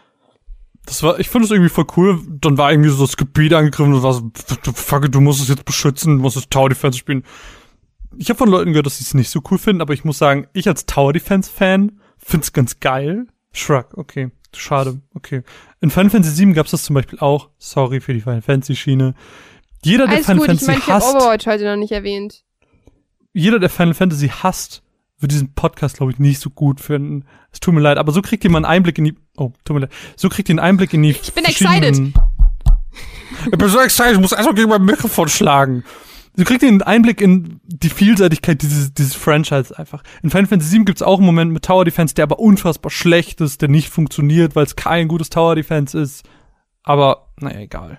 Weißt du, was ich mir wünschen würde? Da werden wir jetzt, äh, da ich meinen Standard erfüllen möchte, ähm, Overwatch. Ich würde mir einen, ähm, was ich mir wirklich, glaube ich, gut vorstellen könnte, wäre ein, ähm, eine App, die generell Patches beschreibt. Also die generell beschreibt beispielsweise eine Blizzard-App, die sagt, äh, wir haben in Hearthstone das gefixt, in Heroes of the Storm das, in Diablo 3 das und in Overwatch dies und das, dann und dann kommt der neue Hero, dann und dann die neue Map, dies und das, sowas. Weil ich finde es immer sehr, sehr anstrengend, mir das zusammenzusuchen. Ich weiß, ja, mimimi, mi, mi, gerade als Journalistin soll ich nicht rumheulen, aber ihr wisst, was ich meine.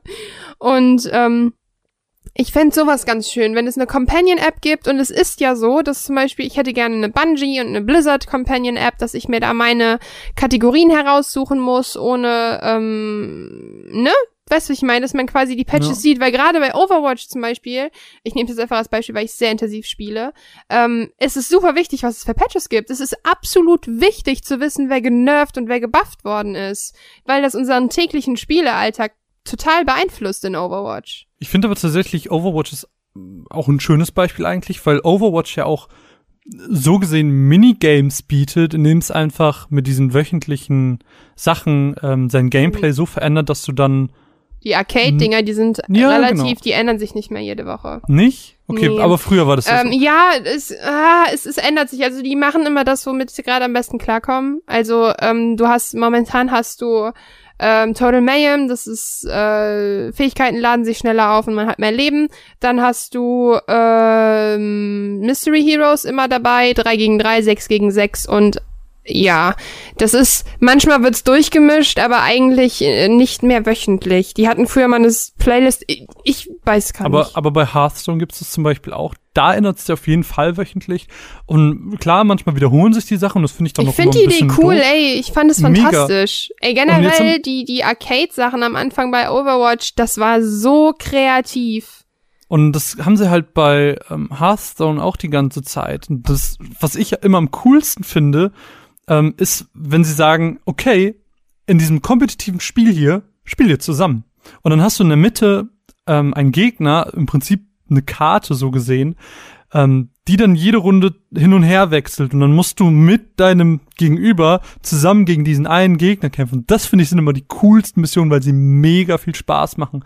Und die überlegen sich dann immer coole Sachen, dass es herausfordernd wird und stellen dann immer coole Decks zusammen. Und das ist, weiß nicht, das bietet mir die Abwechslung, dass ich gesagt habe, okay, ich spiele voll gerne ab und zu wieder Hearthstone, weil ich voll Lust habe auf diese abwechslungsreichen Sachen. Wenn ich irgendwie sehe, okay, diese Woche ist irgendwie ein cooles äh, ein cooles Event, dann spiele ich das so. Und ansonsten würde mich Hearthstone überhaupt nicht halten können als Spieler, auch wenn ich ein sehr unregelmäßiger Spieler bin.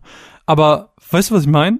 Mhm, absolut. Das finde ich halt irgendwie voll cool, ähm, wenn so Spiele, die eigentlich auf einer auf einem festen ähm, Gameplay, auf einer festen Gameplay-Mechanik basieren, die nutzen, leicht abändern und so mich als Spieler einfach motivieren, im Spiel zu bleiben. Ja, verstehe ich absolut. Ja, was soll ich dazu sagen? Ich finde das sehr cool. Ähm, ich mag das auch sehr. Aber weißt du, was auch sehr cool ist? Was denn? Digimon Tree 2. Mm, Digimon Try. Try ja, 2. ähm, genau. KSM hat 2. uns nämlich ins Kino eingeladen.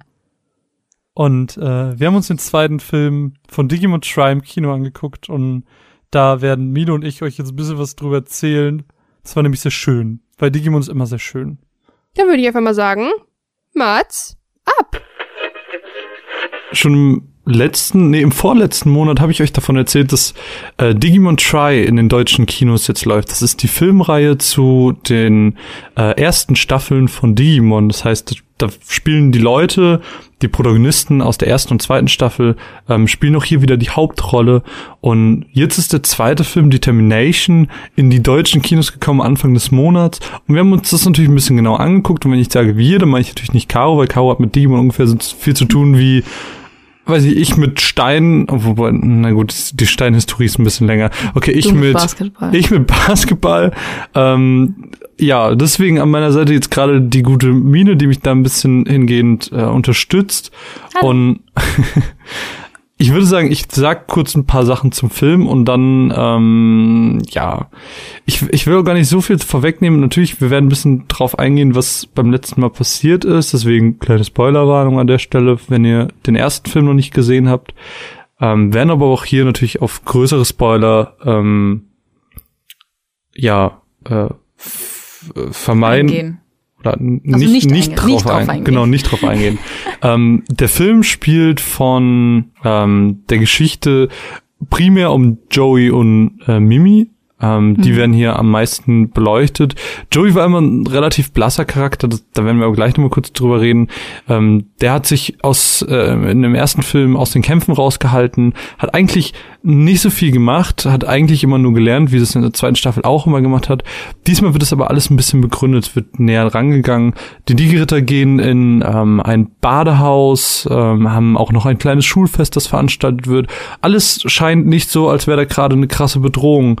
Ähm, was man im Film auch ganz, ganz stark anmerkt, dass da eben nicht nur die krassen Kämpfe einer nach dem anderen ist, sondern ähm, Determination ist eher so der Film, wo es um das Bonding geht, wo es um das Untereinander Digiritter geht, wo man vielleicht auch als Außenstehender merken soll, okay, diese, diese Kinder oder jungen Erwachsenen, die man da sieht, das sind einfach Freunde, so, die hängen gerne miteinander mhm. ab und äh, es gibt trotzdem diese Bedrohung, das gerade gegen Ende des Films thematisiert wird. Ähm, aber da wollen wir natürlich nicht weiter drauf eingehen. Wir sehen auch, dass Tai immer noch mit den Entscheidungen aus dem ersten Film so ein bisschen hapert, genau, zu kämpfen hat. Und immer noch doll Streit mit Matt hat. Genau, das ist auch so ein Ding, das immer wieder thematisiert wird. Das, das wird auch nicht so richtig aufgelöst in nee. diesem Film. Also, Hoffentlich im nächsten dann, weil ja. ich finde es halt zu lange, wenn drei von fünf Filmen irgendwie nur dieser Streit wären. Mhm. Finde ich auch. Ähm, ist halt ein bisschen schade. Aber ich finde es halt ganz schön, es gab da diese Szene, wo sie beisammen sind und äh, er gefragt hat, warum hat sich die Digitation aufgelöst. Es geht mir nicht darum, wie lange sie gehalten hat, sondern warum sie aufgelöst wurde. Und das war irgendwie ganz cool, weil als Zuschauer weiß man einfach die Antwort eben, weil er, weil Tai innerhalb dieser Serie viel unsicherer ist, weil er mhm. auf einmal mit dem Gewissen ähm, zu kämpfen hat, was man irgendwie die letzten Staffeln immer ausgeblendet hat. Man war nie so, man hat sich nie die Zerstörung der Stadt angeschaut und sowas. Und das wird jetzt auf einmal thematisiert und das ist irgendwie ganz, ganz cool. Und Tai repräsentiert es innerhalb dieser Serie, äh, innerhalb dieser Filme ganz schön. Ja, was aber auch dazu führt, dass er dann mit Matt ein bisschen seine, ja, die Verbindung so verliert, würde ich ja. behaupten. Weil es wird ja auch dann später nochmal gesagt, ja, wir waren doch so gut miteinander. Ja, vor allem Matt ist ja quasi so wie früher. Ähm, er, er ist halt vertritt halt die äh, Meinung, wir müssen halt kämpfen, mhm. weil sonst macht's keiner. Während Tai halt so ist, aber es wird super viel zerstört, Menschen werden gefährdet. Und ähm, das ist eigentlich auch schon ein ganz guter Punkt, was ich, was mir, wo ich drüber nachgedacht habe, es gab eine Szene, da hat ähm, Togemon gegen Ogremon gekämpft und das wird dann halt gefilmt von so einem Heli und Togemon mhm. benutzt diese Nadelrakete und dann wird der Heli davon getroffen. Ja. Und ich habe mich gefragt, das habe ich mich schon immer in der Serie gefragt, aber das war jetzt halt das erste Mal dargestellt, dass diese Nadelrakete geht ja in alle Richtungen gleichzeitig. Warum wird Mimi davon nicht getroffen? Warum wurde Mimi noch nie das hab ich genau, Warum wurde noch niemand getroffen? Das habe ich in dem Augenblick, wo die Szene war, habe ich genau das gleiche gedacht. Weil warum? die steht halt original an dem Waldrand und wird nicht getroffen. Aber auch so andere Digimon, die jemals mit ja, Togemon ja, zusammengekämpft ja. haben, so wurden noch nie getroffen. Warum? Und es dreht sich halt um 360 Grad. Ja. Deswegen ist es halt so ein bescheuert. Ich finde, äh, naja. das find, ist, ist generell so ein Ding, man merkt halt immer wieder so Logiklücken. Ähm, mhm. Keine Ahnung, das ist das, was ich im ersten Film, äh, beziehungsweise in der Review dazu auch schon angesprochen habe. Es spricht niemand über Davis und so. Es gibt eine Stelle mit Joey, die sehr, sehr schön ist, wo er mit Mimi redet an so einem See, Bach oder was weiß ich, wie das Fluss, I don't know, Wasser am Wasser. Und ähm, er ist dann so, ja, ich bin der Digi-Ritter, warum muss ich das sein? Warum macht es niemand anders? Hey, frag doch mal Davis und so, die können euch vielleicht helfen, aber die erwähnt ja keiner. Und dann taucht später ähm, Ken auf und sie sind so, Ken, was machst du denn hier? Aber keiner redet über Davis. Ja, nee, die sind ja nicht mal so Ken, was machst du denn, sondern es ist schon wieder Ken. Ja, so im Sinne von, Ken ist nicht böse. Ken, es war, der war zehn Folgen böse und dann war alles cool. haben wir gerade gespoilert, dass Ken ein bisschen böse ist? Oh. Nee. Ja, aber das erkennt man relativ, also sieht man auch im ersten Film schon, Ja. dass er äh, ein bisschen der Antagonist zu sein scheint. Beziehungsweise nicht, also der Digimon-Kaiser. Genau, also man sieht nicht Ken, man sieht immer wieder den Digimon-Kaiser auftreten. Ähm, keine, also man sieht, er hat noch nicht einmal gesprochen, Nee. Was ich halt ein bisschen weird finde. Ja. Er taucht immer nur so auf, er läuft einmal durchs Grinst Bild. weird und äh, das war's. Ja, keine Ahnung, es ist so, als hätte es Staffel 2 nie so richtig gegeben, beziehungsweise es wäre so Mhm. inkonsequent, so als wäre das innerhalb der Staffel so, Mhm. als wäre immer noch der Digimon-Kaiser, es wäre so. Was ich jetzt gerade, ich weiß nicht, ob ich das verwechsel, aber am Ende von Staffel 2 Ja. sind doch dann diese Haufen von Kinder, Ja. die dann sagen, oh, wir wollen auch Digi-Ritter werden und kriegen alle ein Digi-Eye. Ja. Was ist aus denen geworden? Warum Generell sind, gab es auf der ganzen die Welt Kinder, Digi-Ritter. Ja, warum sind die Kinder aus Staffel 1 immer noch so besonders? Warum sind die so wichtig, wenn es doch so viele andere Digi-Ritter gibt? Ja. Das verstehe ich halt nicht. Und dann müsste auch Joey nicht seine Midlife-Crisis haben. Ja, keine Ahnung. Ich habe eh das Gefühl, auch das, was da passiert ist, weil die Menschen haben Digimon mittlerweile ein paar Mal gesehen. In Staffel Ja. 1 kamen die öfters vor, in Staffel 2 sind Digimon aufgetreten. Und die Menschen sind immer noch so, ist das? diese Kreaturen, diese Ist das eine Stoffpuppe? Aber es ist irgendwie dumm. Ja. Aber generell hat der Film, er ist halt sehr ruhig. Ähm, er ist halt, Ja, ja. wie gesagt, dieses Bonding, was da ganz, ganz krass Aber er ist. ist sehr witzig.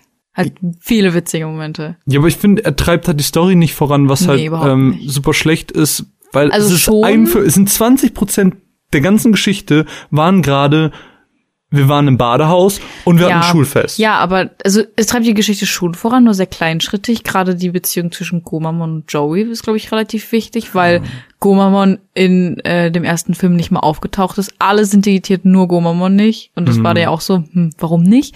Und das wurde ja auch ein bisschen thematisiert. Das hat ja den beiden auch ein bisschen mehr Tiefe gegeben. Ähm, dann, ja, das passt ja auch so ein bisschen in das, in das Theme des Films rein, Hm. dass Joey zum einen mit, mit seinen Problemen kämpft und dass Mimi halt mit ihren Problemen kämpft, dass sie halt dann diese eine Stelle hat, wo es heißt, sie sei so eitel und egoistisch und dann hat sie damit zu kämpfen. ja. Ich kann mir halt voll gut vorstellen, dass jeder jetzt so seine, seine Auftritte bekommt. Genau, so ein bisschen seine negativen Seiten noch zeigt. Weil es kommt halt auch wieder so eine Prophezeiung ins Spiel, die wieder mega random ist. Man weiß nicht so wie. es ist so Deus Ex Machina mäßig. Sie hat einfach eine E-Mail bekommen. Oh, ich habe so eine E-Mail mit einem Link. Das ist eine Das Prophezeiung. sind, das sind Digimon, das ist Digimon-Schrift. Ich habe die mal schnell entschlüsselt. Das ist eine Prophezeiung. ich habe Und Google Translate reingegeben. ja, ansonsten ist einfach ähm, ein schöner Film, aber ich, er hatte halt relativ wenig Action. Am Ende ein bisschen. Darf ich, darf ich was zum Ende sagen? Ich würde es jetzt nicht unbedingt. Ja, also ich sag mal so, bei den Digitationen gab es einen sehr krassen What-Moment. Und das fand ich sehr schön.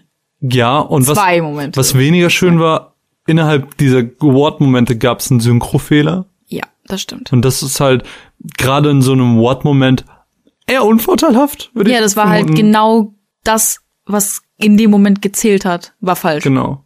Also, Also, ich weiß nicht, ob es Sinn macht, wenn man den Begriff nicht nennt. Aber es war doof. ja. Ähm, glaub, und gegen Ende kam noch ein Moment, der viel emotionaler hätte sein müssen, als er war. oh ja, ja, ja, ich weiß, was du Ja, meinst. ja. Das ist auch so ein, das war auch, das war der letzte What-Moment. Aber er wurde so, ja, okay, Äh, Leben geht weiter. Ist schon ein paar Mal passiert. haben wir jetzt in mehreren Staffeln Das gesehen. fand ich jetzt schön. Er, er ist, also, wir haben quasi innerhalb von Digimon eine Aerith, Ja, wenn man so möchte. darf einfach nicht leben. er darf, darf einfach nicht leben, und es ist irgendwie sehr, sehr schön. Naja, ähm, was ich noch sagen wollte, Leomons Synchronstimme. Oh, ganz schlimm. Leomons Synchronstimme hat sich nämlich geändert. Es sind, es sind nämlich nicht alle. Wie originalen heißt, der, Stimmen. wie heißt der weiße Leomon nochmal aus Staffel 4? Snow Leomon. Nee, der hat einen anderen Namen. Weiß nicht. Auf jeden Fall hatte sogar er die gleiche Stimme wie Leomon. Ja, und, und- er hat eine sehr charakteristische, wiedererkennbare Synchronstimme. Und es ist sehr schade, dass die gefehlt hat, weil Es es, war wie- nur so ein, Es ist wie ungefähr von, wie, hallo, ich bin Leomann. ja, es ist hallo, ich bin Leomann.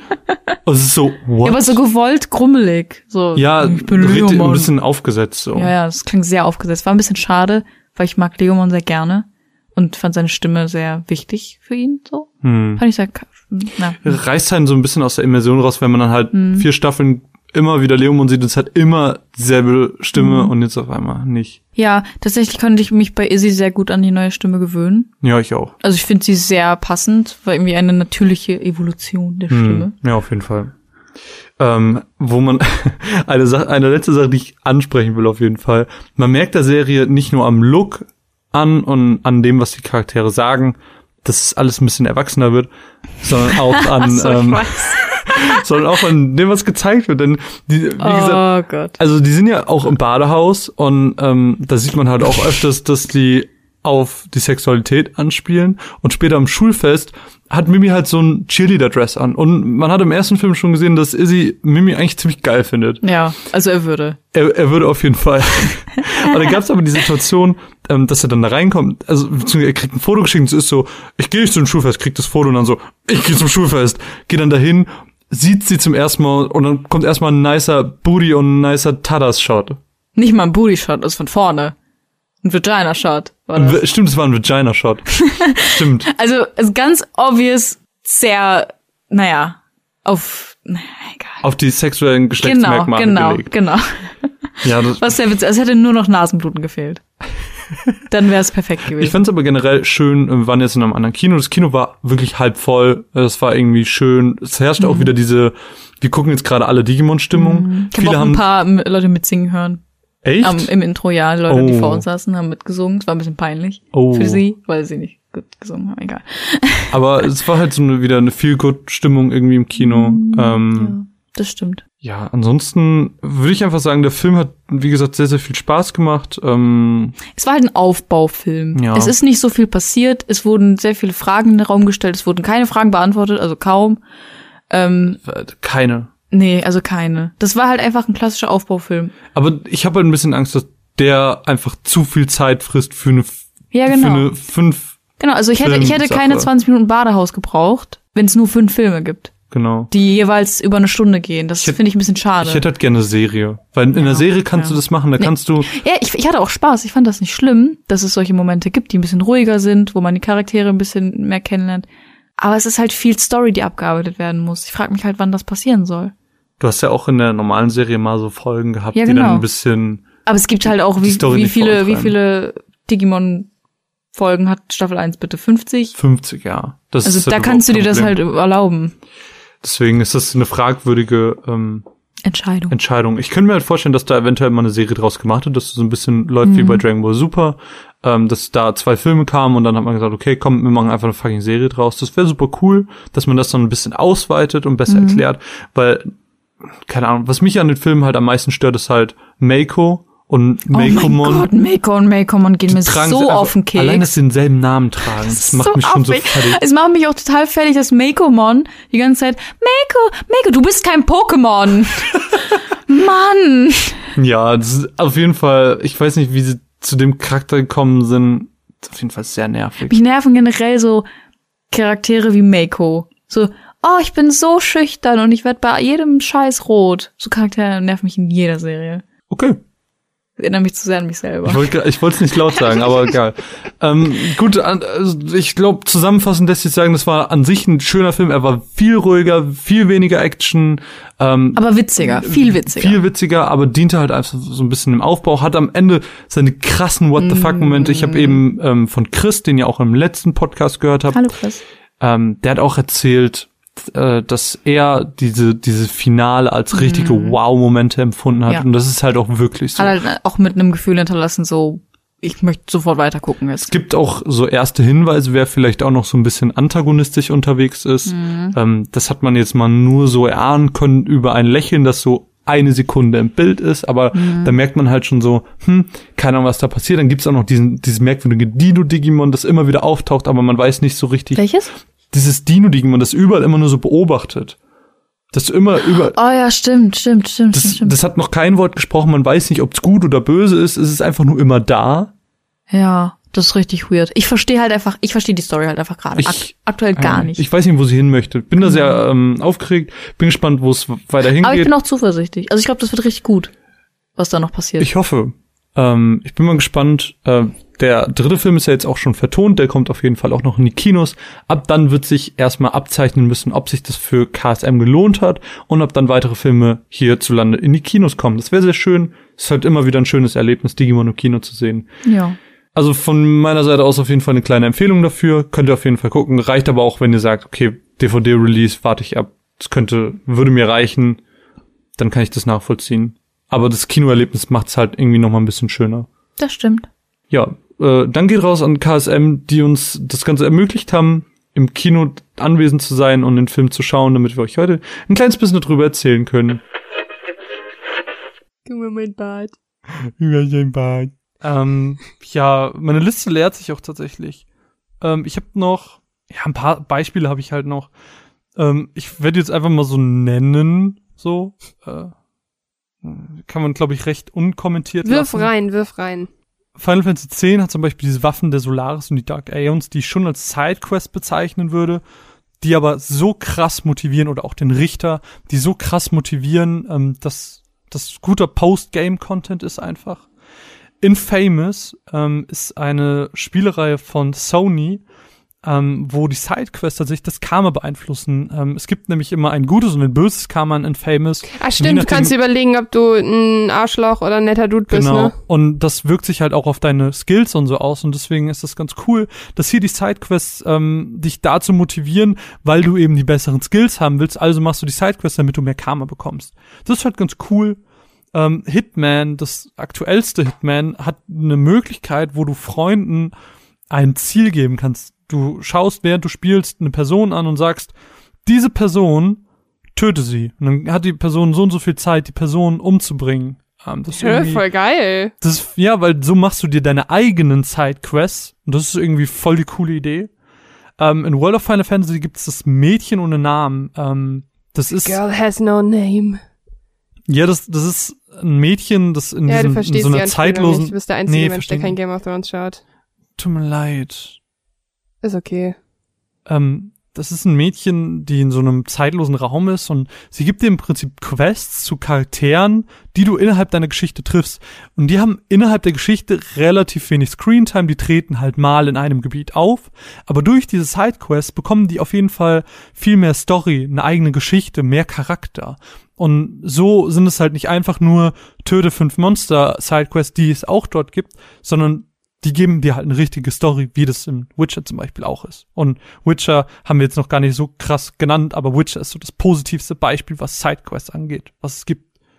Ähm, Absolut. Also ich finde halt im Witcher echt krass, dass man teilweise. Ich musste so lachen. Es gibt in ähm, Blood and Wine gibt es eine sehr, sehr spannende Sidequest-Reihe. Und zwar finde ich das Schöne am Witcher, dass es immer auf dein Gewissen anspielt. Und zwar gibt es die Situation, dass man mega. zwei ähm, verfeindete Weingüter wieder vertragen soll. Und man denkt sich Aber so, das ist doch in, der- in der Erweiterung, oder? Blood and Wine. Ach so, sorry.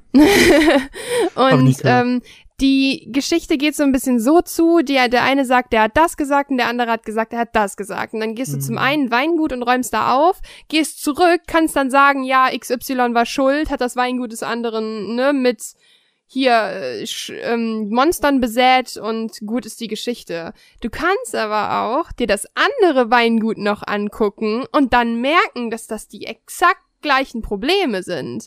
Und ähm, dann gibt's noch einen anderen Storystrang, den du dadurch entdeckst und dadurch kannst du ein bisschen was aufdecken. Und das finde ich so geil, dass es nicht nur ist, gehe dahin, töte das und komm zurück, sondern entscheide jetzt, ob du Bock dazu hast, diese Quest in Ruhe auszuführen oder nicht. Du hast auch optional ganz, ganz oft im Witcher, hey, ich mache das und das für dich und dich. Du kannst dir aber gerne in anderthalb Tagen die Ausstellung angucken. Und wenn du dahin gehst, wirst du belohnt. Du kriegst Bilder oder sonst was. Und wenn du nicht dahin gehst, wirst du halt nicht belohnt. Und das finde ich richtig geil. Und das macht der Witcher so, so großartig. Und ich, ich hänge auch jetzt immer noch seit keine Ahnung, vier, fünf Monaten in Blood and Wine DLC rum, weil ich halt einfach nicht vorankomme, weil ich nicht fertig sein will. Ja, aber generell Witcher schafft es ja mit jeder Nebenquest, dass du das Gefühl hast, dass du gerade eine wichtige Geschichte spielst. Genau. Du hast Und nicht oh, einfach einen NPC, sondern du hast und einen. Menschen. Ich habe da mit meinem, ich habe da mit meinem Friseur drüber geredet. Ich liebe meinen Friseur. ähm, der, der meinte, was was was äh, Witcher unterscheidet von anderen äh, Spielen und das glaube ich stimmt auch zu einem gewissen Grad ist. Bei vielen Spielen, wenn du eine Quest annimmst, siehst du vielleicht das Gesicht und die Person erzählt dir irgendwas. Beim Witcher hast du aber oft die Situation, dass du eine ganze Person siehst oder so. Du siehst, wie sie artikuliert, wie sie sich bewegt, wie sie atmet und dann hast du wirklich das Gefühl, dass du einen richtigen Menschen vor dir hast. Und auch das, was er sagt, wirkt wesentlich lebendiger und realer, weil es ein reales Problem ist, dass man irgendwie, auch wenn man keine Monster in der Nachbarschaft hat, irgendwie nachfühlen kann, wenn man irgendwie denkt, okay, das könnte jetzt auch irgendwie Ungeziefer sein oder so. Man, man versteht das Problem, auch wenn es ein bisschen Es entfernter gibt ist. in Blood and Wine auch noch eine Quest, wo man einen, ähm, ist das ein Jäger oder so? Der hat einen eigenen Fotoapparat gebastelt. Erinnerst du dich an die Quest? Hast du die gespielt? Großwildjäger heißt der, glaub, heißt die, glaube ich. Und dann ziehst du mit dem los und läufst Panther, tausend Schüßler. nee, Uh, doch, das kenne ich, das kenne ich. Genau, und Power ab und du musst halt dem ein gutes Bild ermöglichen. Mhm. Und da denkst du dir am Anfang so, was ist das für ein Spacken? Und dann erzählt er seine Geschichte, dass seine Tochter ähm, zehn Jahren einen Unfall hatte und nicht mehr laufen kann. Und äh, dass er deshalb diese Fotos macht, der nennt das ein bisschen anders, und ihr, um ihr dann die Natur zu zeigen. Und denkst du dir im Moment so, oh. Und es ist Oh, halt nee. einfach so, jede, jede verdammte Quest, und sei es nur, die Frau hat ihre Bratpfanne verloren, ganz am Anfang in Weißgarten, hat eine Geschichte. Und das macht der Witcher so großartig, dass man weiß, man hat immer noch was zu tun. Man kann aber auch theoretisch durchrushen. Und ähm, ich glaube, man muss da an dieser Stelle auch sagen, dass man für sich feststellen muss, was für eine Art Spieler man ist, weil es genauso legitim ist zu sagen, ich mache hier und da mal ein paar Sidequests, aber in erster Linie möchte ich eigentlich einfach nur das Spiel spielen. Und ähm, das ist ganz, ganz besonders. Und ich frage mich ganz ehrlich, warum wir davon so wenig Spiele haben. Ja, das stimmt. Da ist CD Projekt Red schon echt ein guter Entwickler, was das angeht. Ähm, das letzte, was auf meiner Liste steht, sofern ich jetzt nichts übersehen habe, und das will ich auch nur kurz nennen, ist The Mother of All Minigames, Warcraft 3. Ähm, ich habe mir damals Warcraft 3 Frozen Throne gekauft und ich habe es nie wirklich gespielt. Ich habe nie wirklich Warcraft 3 gespielt. Dennoch habe ich hunderte von Stunden in Warcraft 3 investiert. Was sich jetzt sehr widersprüchlich anhören mag, liegt aber begründet im Map-Editor. Ähm, Warcraft 3 hat einen Map-Editor, wo Leute Maps selber machen konnten. Und das ging so weit, dass Leute Skins gemacht haben für Warcraft 3, ähm, für ihre eigenen Maps. Und dann hattest du kein Warcraft 3 mehr, sondern dann hast du auf einmal Naruto gespielt. Mit den richtigen Naruto-Skins. Also wie Mods quasi. Genau. Und dann haben sie innerhalb von Warcraft 3 so viele verschiedene, verrückte Maps und Minispiele gemacht, das wirklich seinesgleichen sucht, die wirklich so genial teilweise waren. Wirklich die verschiedensten Tower Defenses mit den verschiedensten Towern und verschiedensten Begebenheiten und alleine oder mit Leuten zusammen und in verschiedenen Schwierigkeitsgraden und verschiedene, keine Ahnung, es gab, ähm, daraus ist ja auch Dota entstanden, aus dieser ganzen Sache. Ähm, das so eine, so eine Art Dota gab es dann auch mit Naruto zum Beispiel, wo dann wirklich die, die Skins und die, die, die ähm, ganzen Layouts und so hattest, wo du dachtest, okay, ich spiele jetzt ein Naruto-Spiel, so, oder du hast die ganze Naruto-Origin-Story nachgespielt und das war so cool. Du musstest sogar die fucking Chunin-Examen machen und sowas. Die haben Fragen da reingestellt, die du beantworten musstest und das war einfach so gut in seiner Mechanik. So, Warcraft 3 ist so the mother of all Minigames, weil das ist einfach das krasseste gewesen. Ich finde sogar zwei Beispiele. Einmal fällt mir gerade noch ein zu Overwatch. Ähm, es gibt ja äh, immer wieder die, ähm, die bringen manchmal mit Events ja neue, ganz neue Games und da gab's letztes Jahr zur EM Lucio Ball ja, das war richtig äh, gut. zur Olympiade. Das hat so, das war halt einfach Rocket League, aber mit Lucio. Und es war das so war gut. richtig cool. Was noch gibt, ähm, ist, äh, und das darf man, glaube ich, nie vergessen, ist Minecraft. was Leute in Minecraft anstellen, von wegen Hunger Games oder Das stimmt.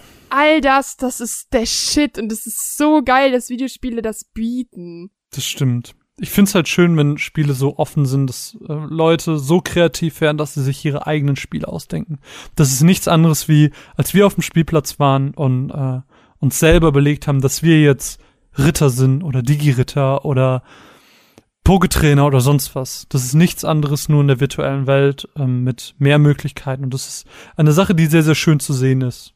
Oh, Das war ein fantastisches Ende, wenn ich ehrlich bin. Finde ich auch.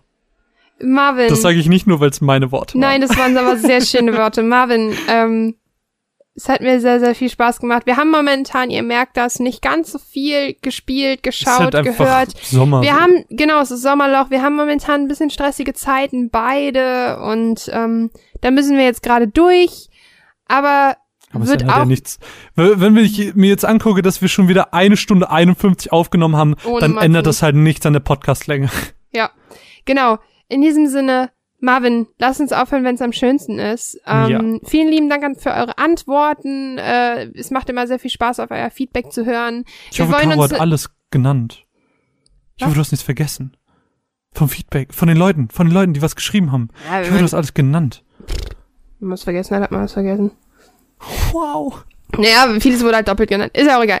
Ähm, vielen, vielen lieben Dank fürs Zuhören. Wir freuen uns natürlich auch in Zukunft selber Feedback, sei es äh, E-Mail oder Kommentar unter dem Beitrag, sei es auf iTunes, was nochmal sehr, sehr wichtig wäre, weil es einfach unsere Stats halt pusht. Das klingt blöd, aber ist halt Algorithmus, alles ganz komisch. Ähm, wir freuen uns wie immer über Follows und Abonnenten und all den ganzen Kram auf Twitter und Facebook heißen wir Runaways-Cast, auf Twitch auch.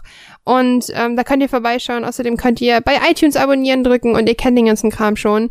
Und ähm, es war heute eine sehr, sehr schöne, kuschelige Runde. Und ähm, ich würde Darf ich einfach noch mal. was sagen? Ja, ich wollte dir gerade das Ähm, letzte Wort geben. Ja, ähm, das ist mir letztens bewusst geworden. Ähm, wir können nur von der Animagic und dem Juicy Beat und der Gamescom berichten, weil sehr, sehr viele Leute von euch unseren Podcast hören und dafür wollte ich mich Genau. an der Stelle einfach bedanken. Also ganz aufrichtig einfach Danke sagen, dass ihr den Podcast hört, eventuell Leuten davon erzählt.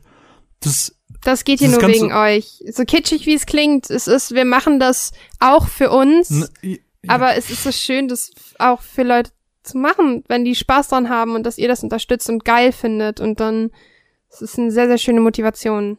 Also, keine Ahnung. Ähm, mir lag es einfach so ein bisschen auf der Seele zu sagen, mir bedeutet das Projekt einfach mega viel und zu sehen, wo wir momentan sind, auch wenn es nicht mega weit ist, sind wir schon an einer Stelle, auf die wir ein bisschen stolz sein können und ähm, ja, ich wollte einfach Danke dafür sagen. Und deswegen, ja. Sehr schönes. Ende. Tschüss. Vielen lieben Dank fürs Zuhören und bis zum nächsten Mal. Macht's gut.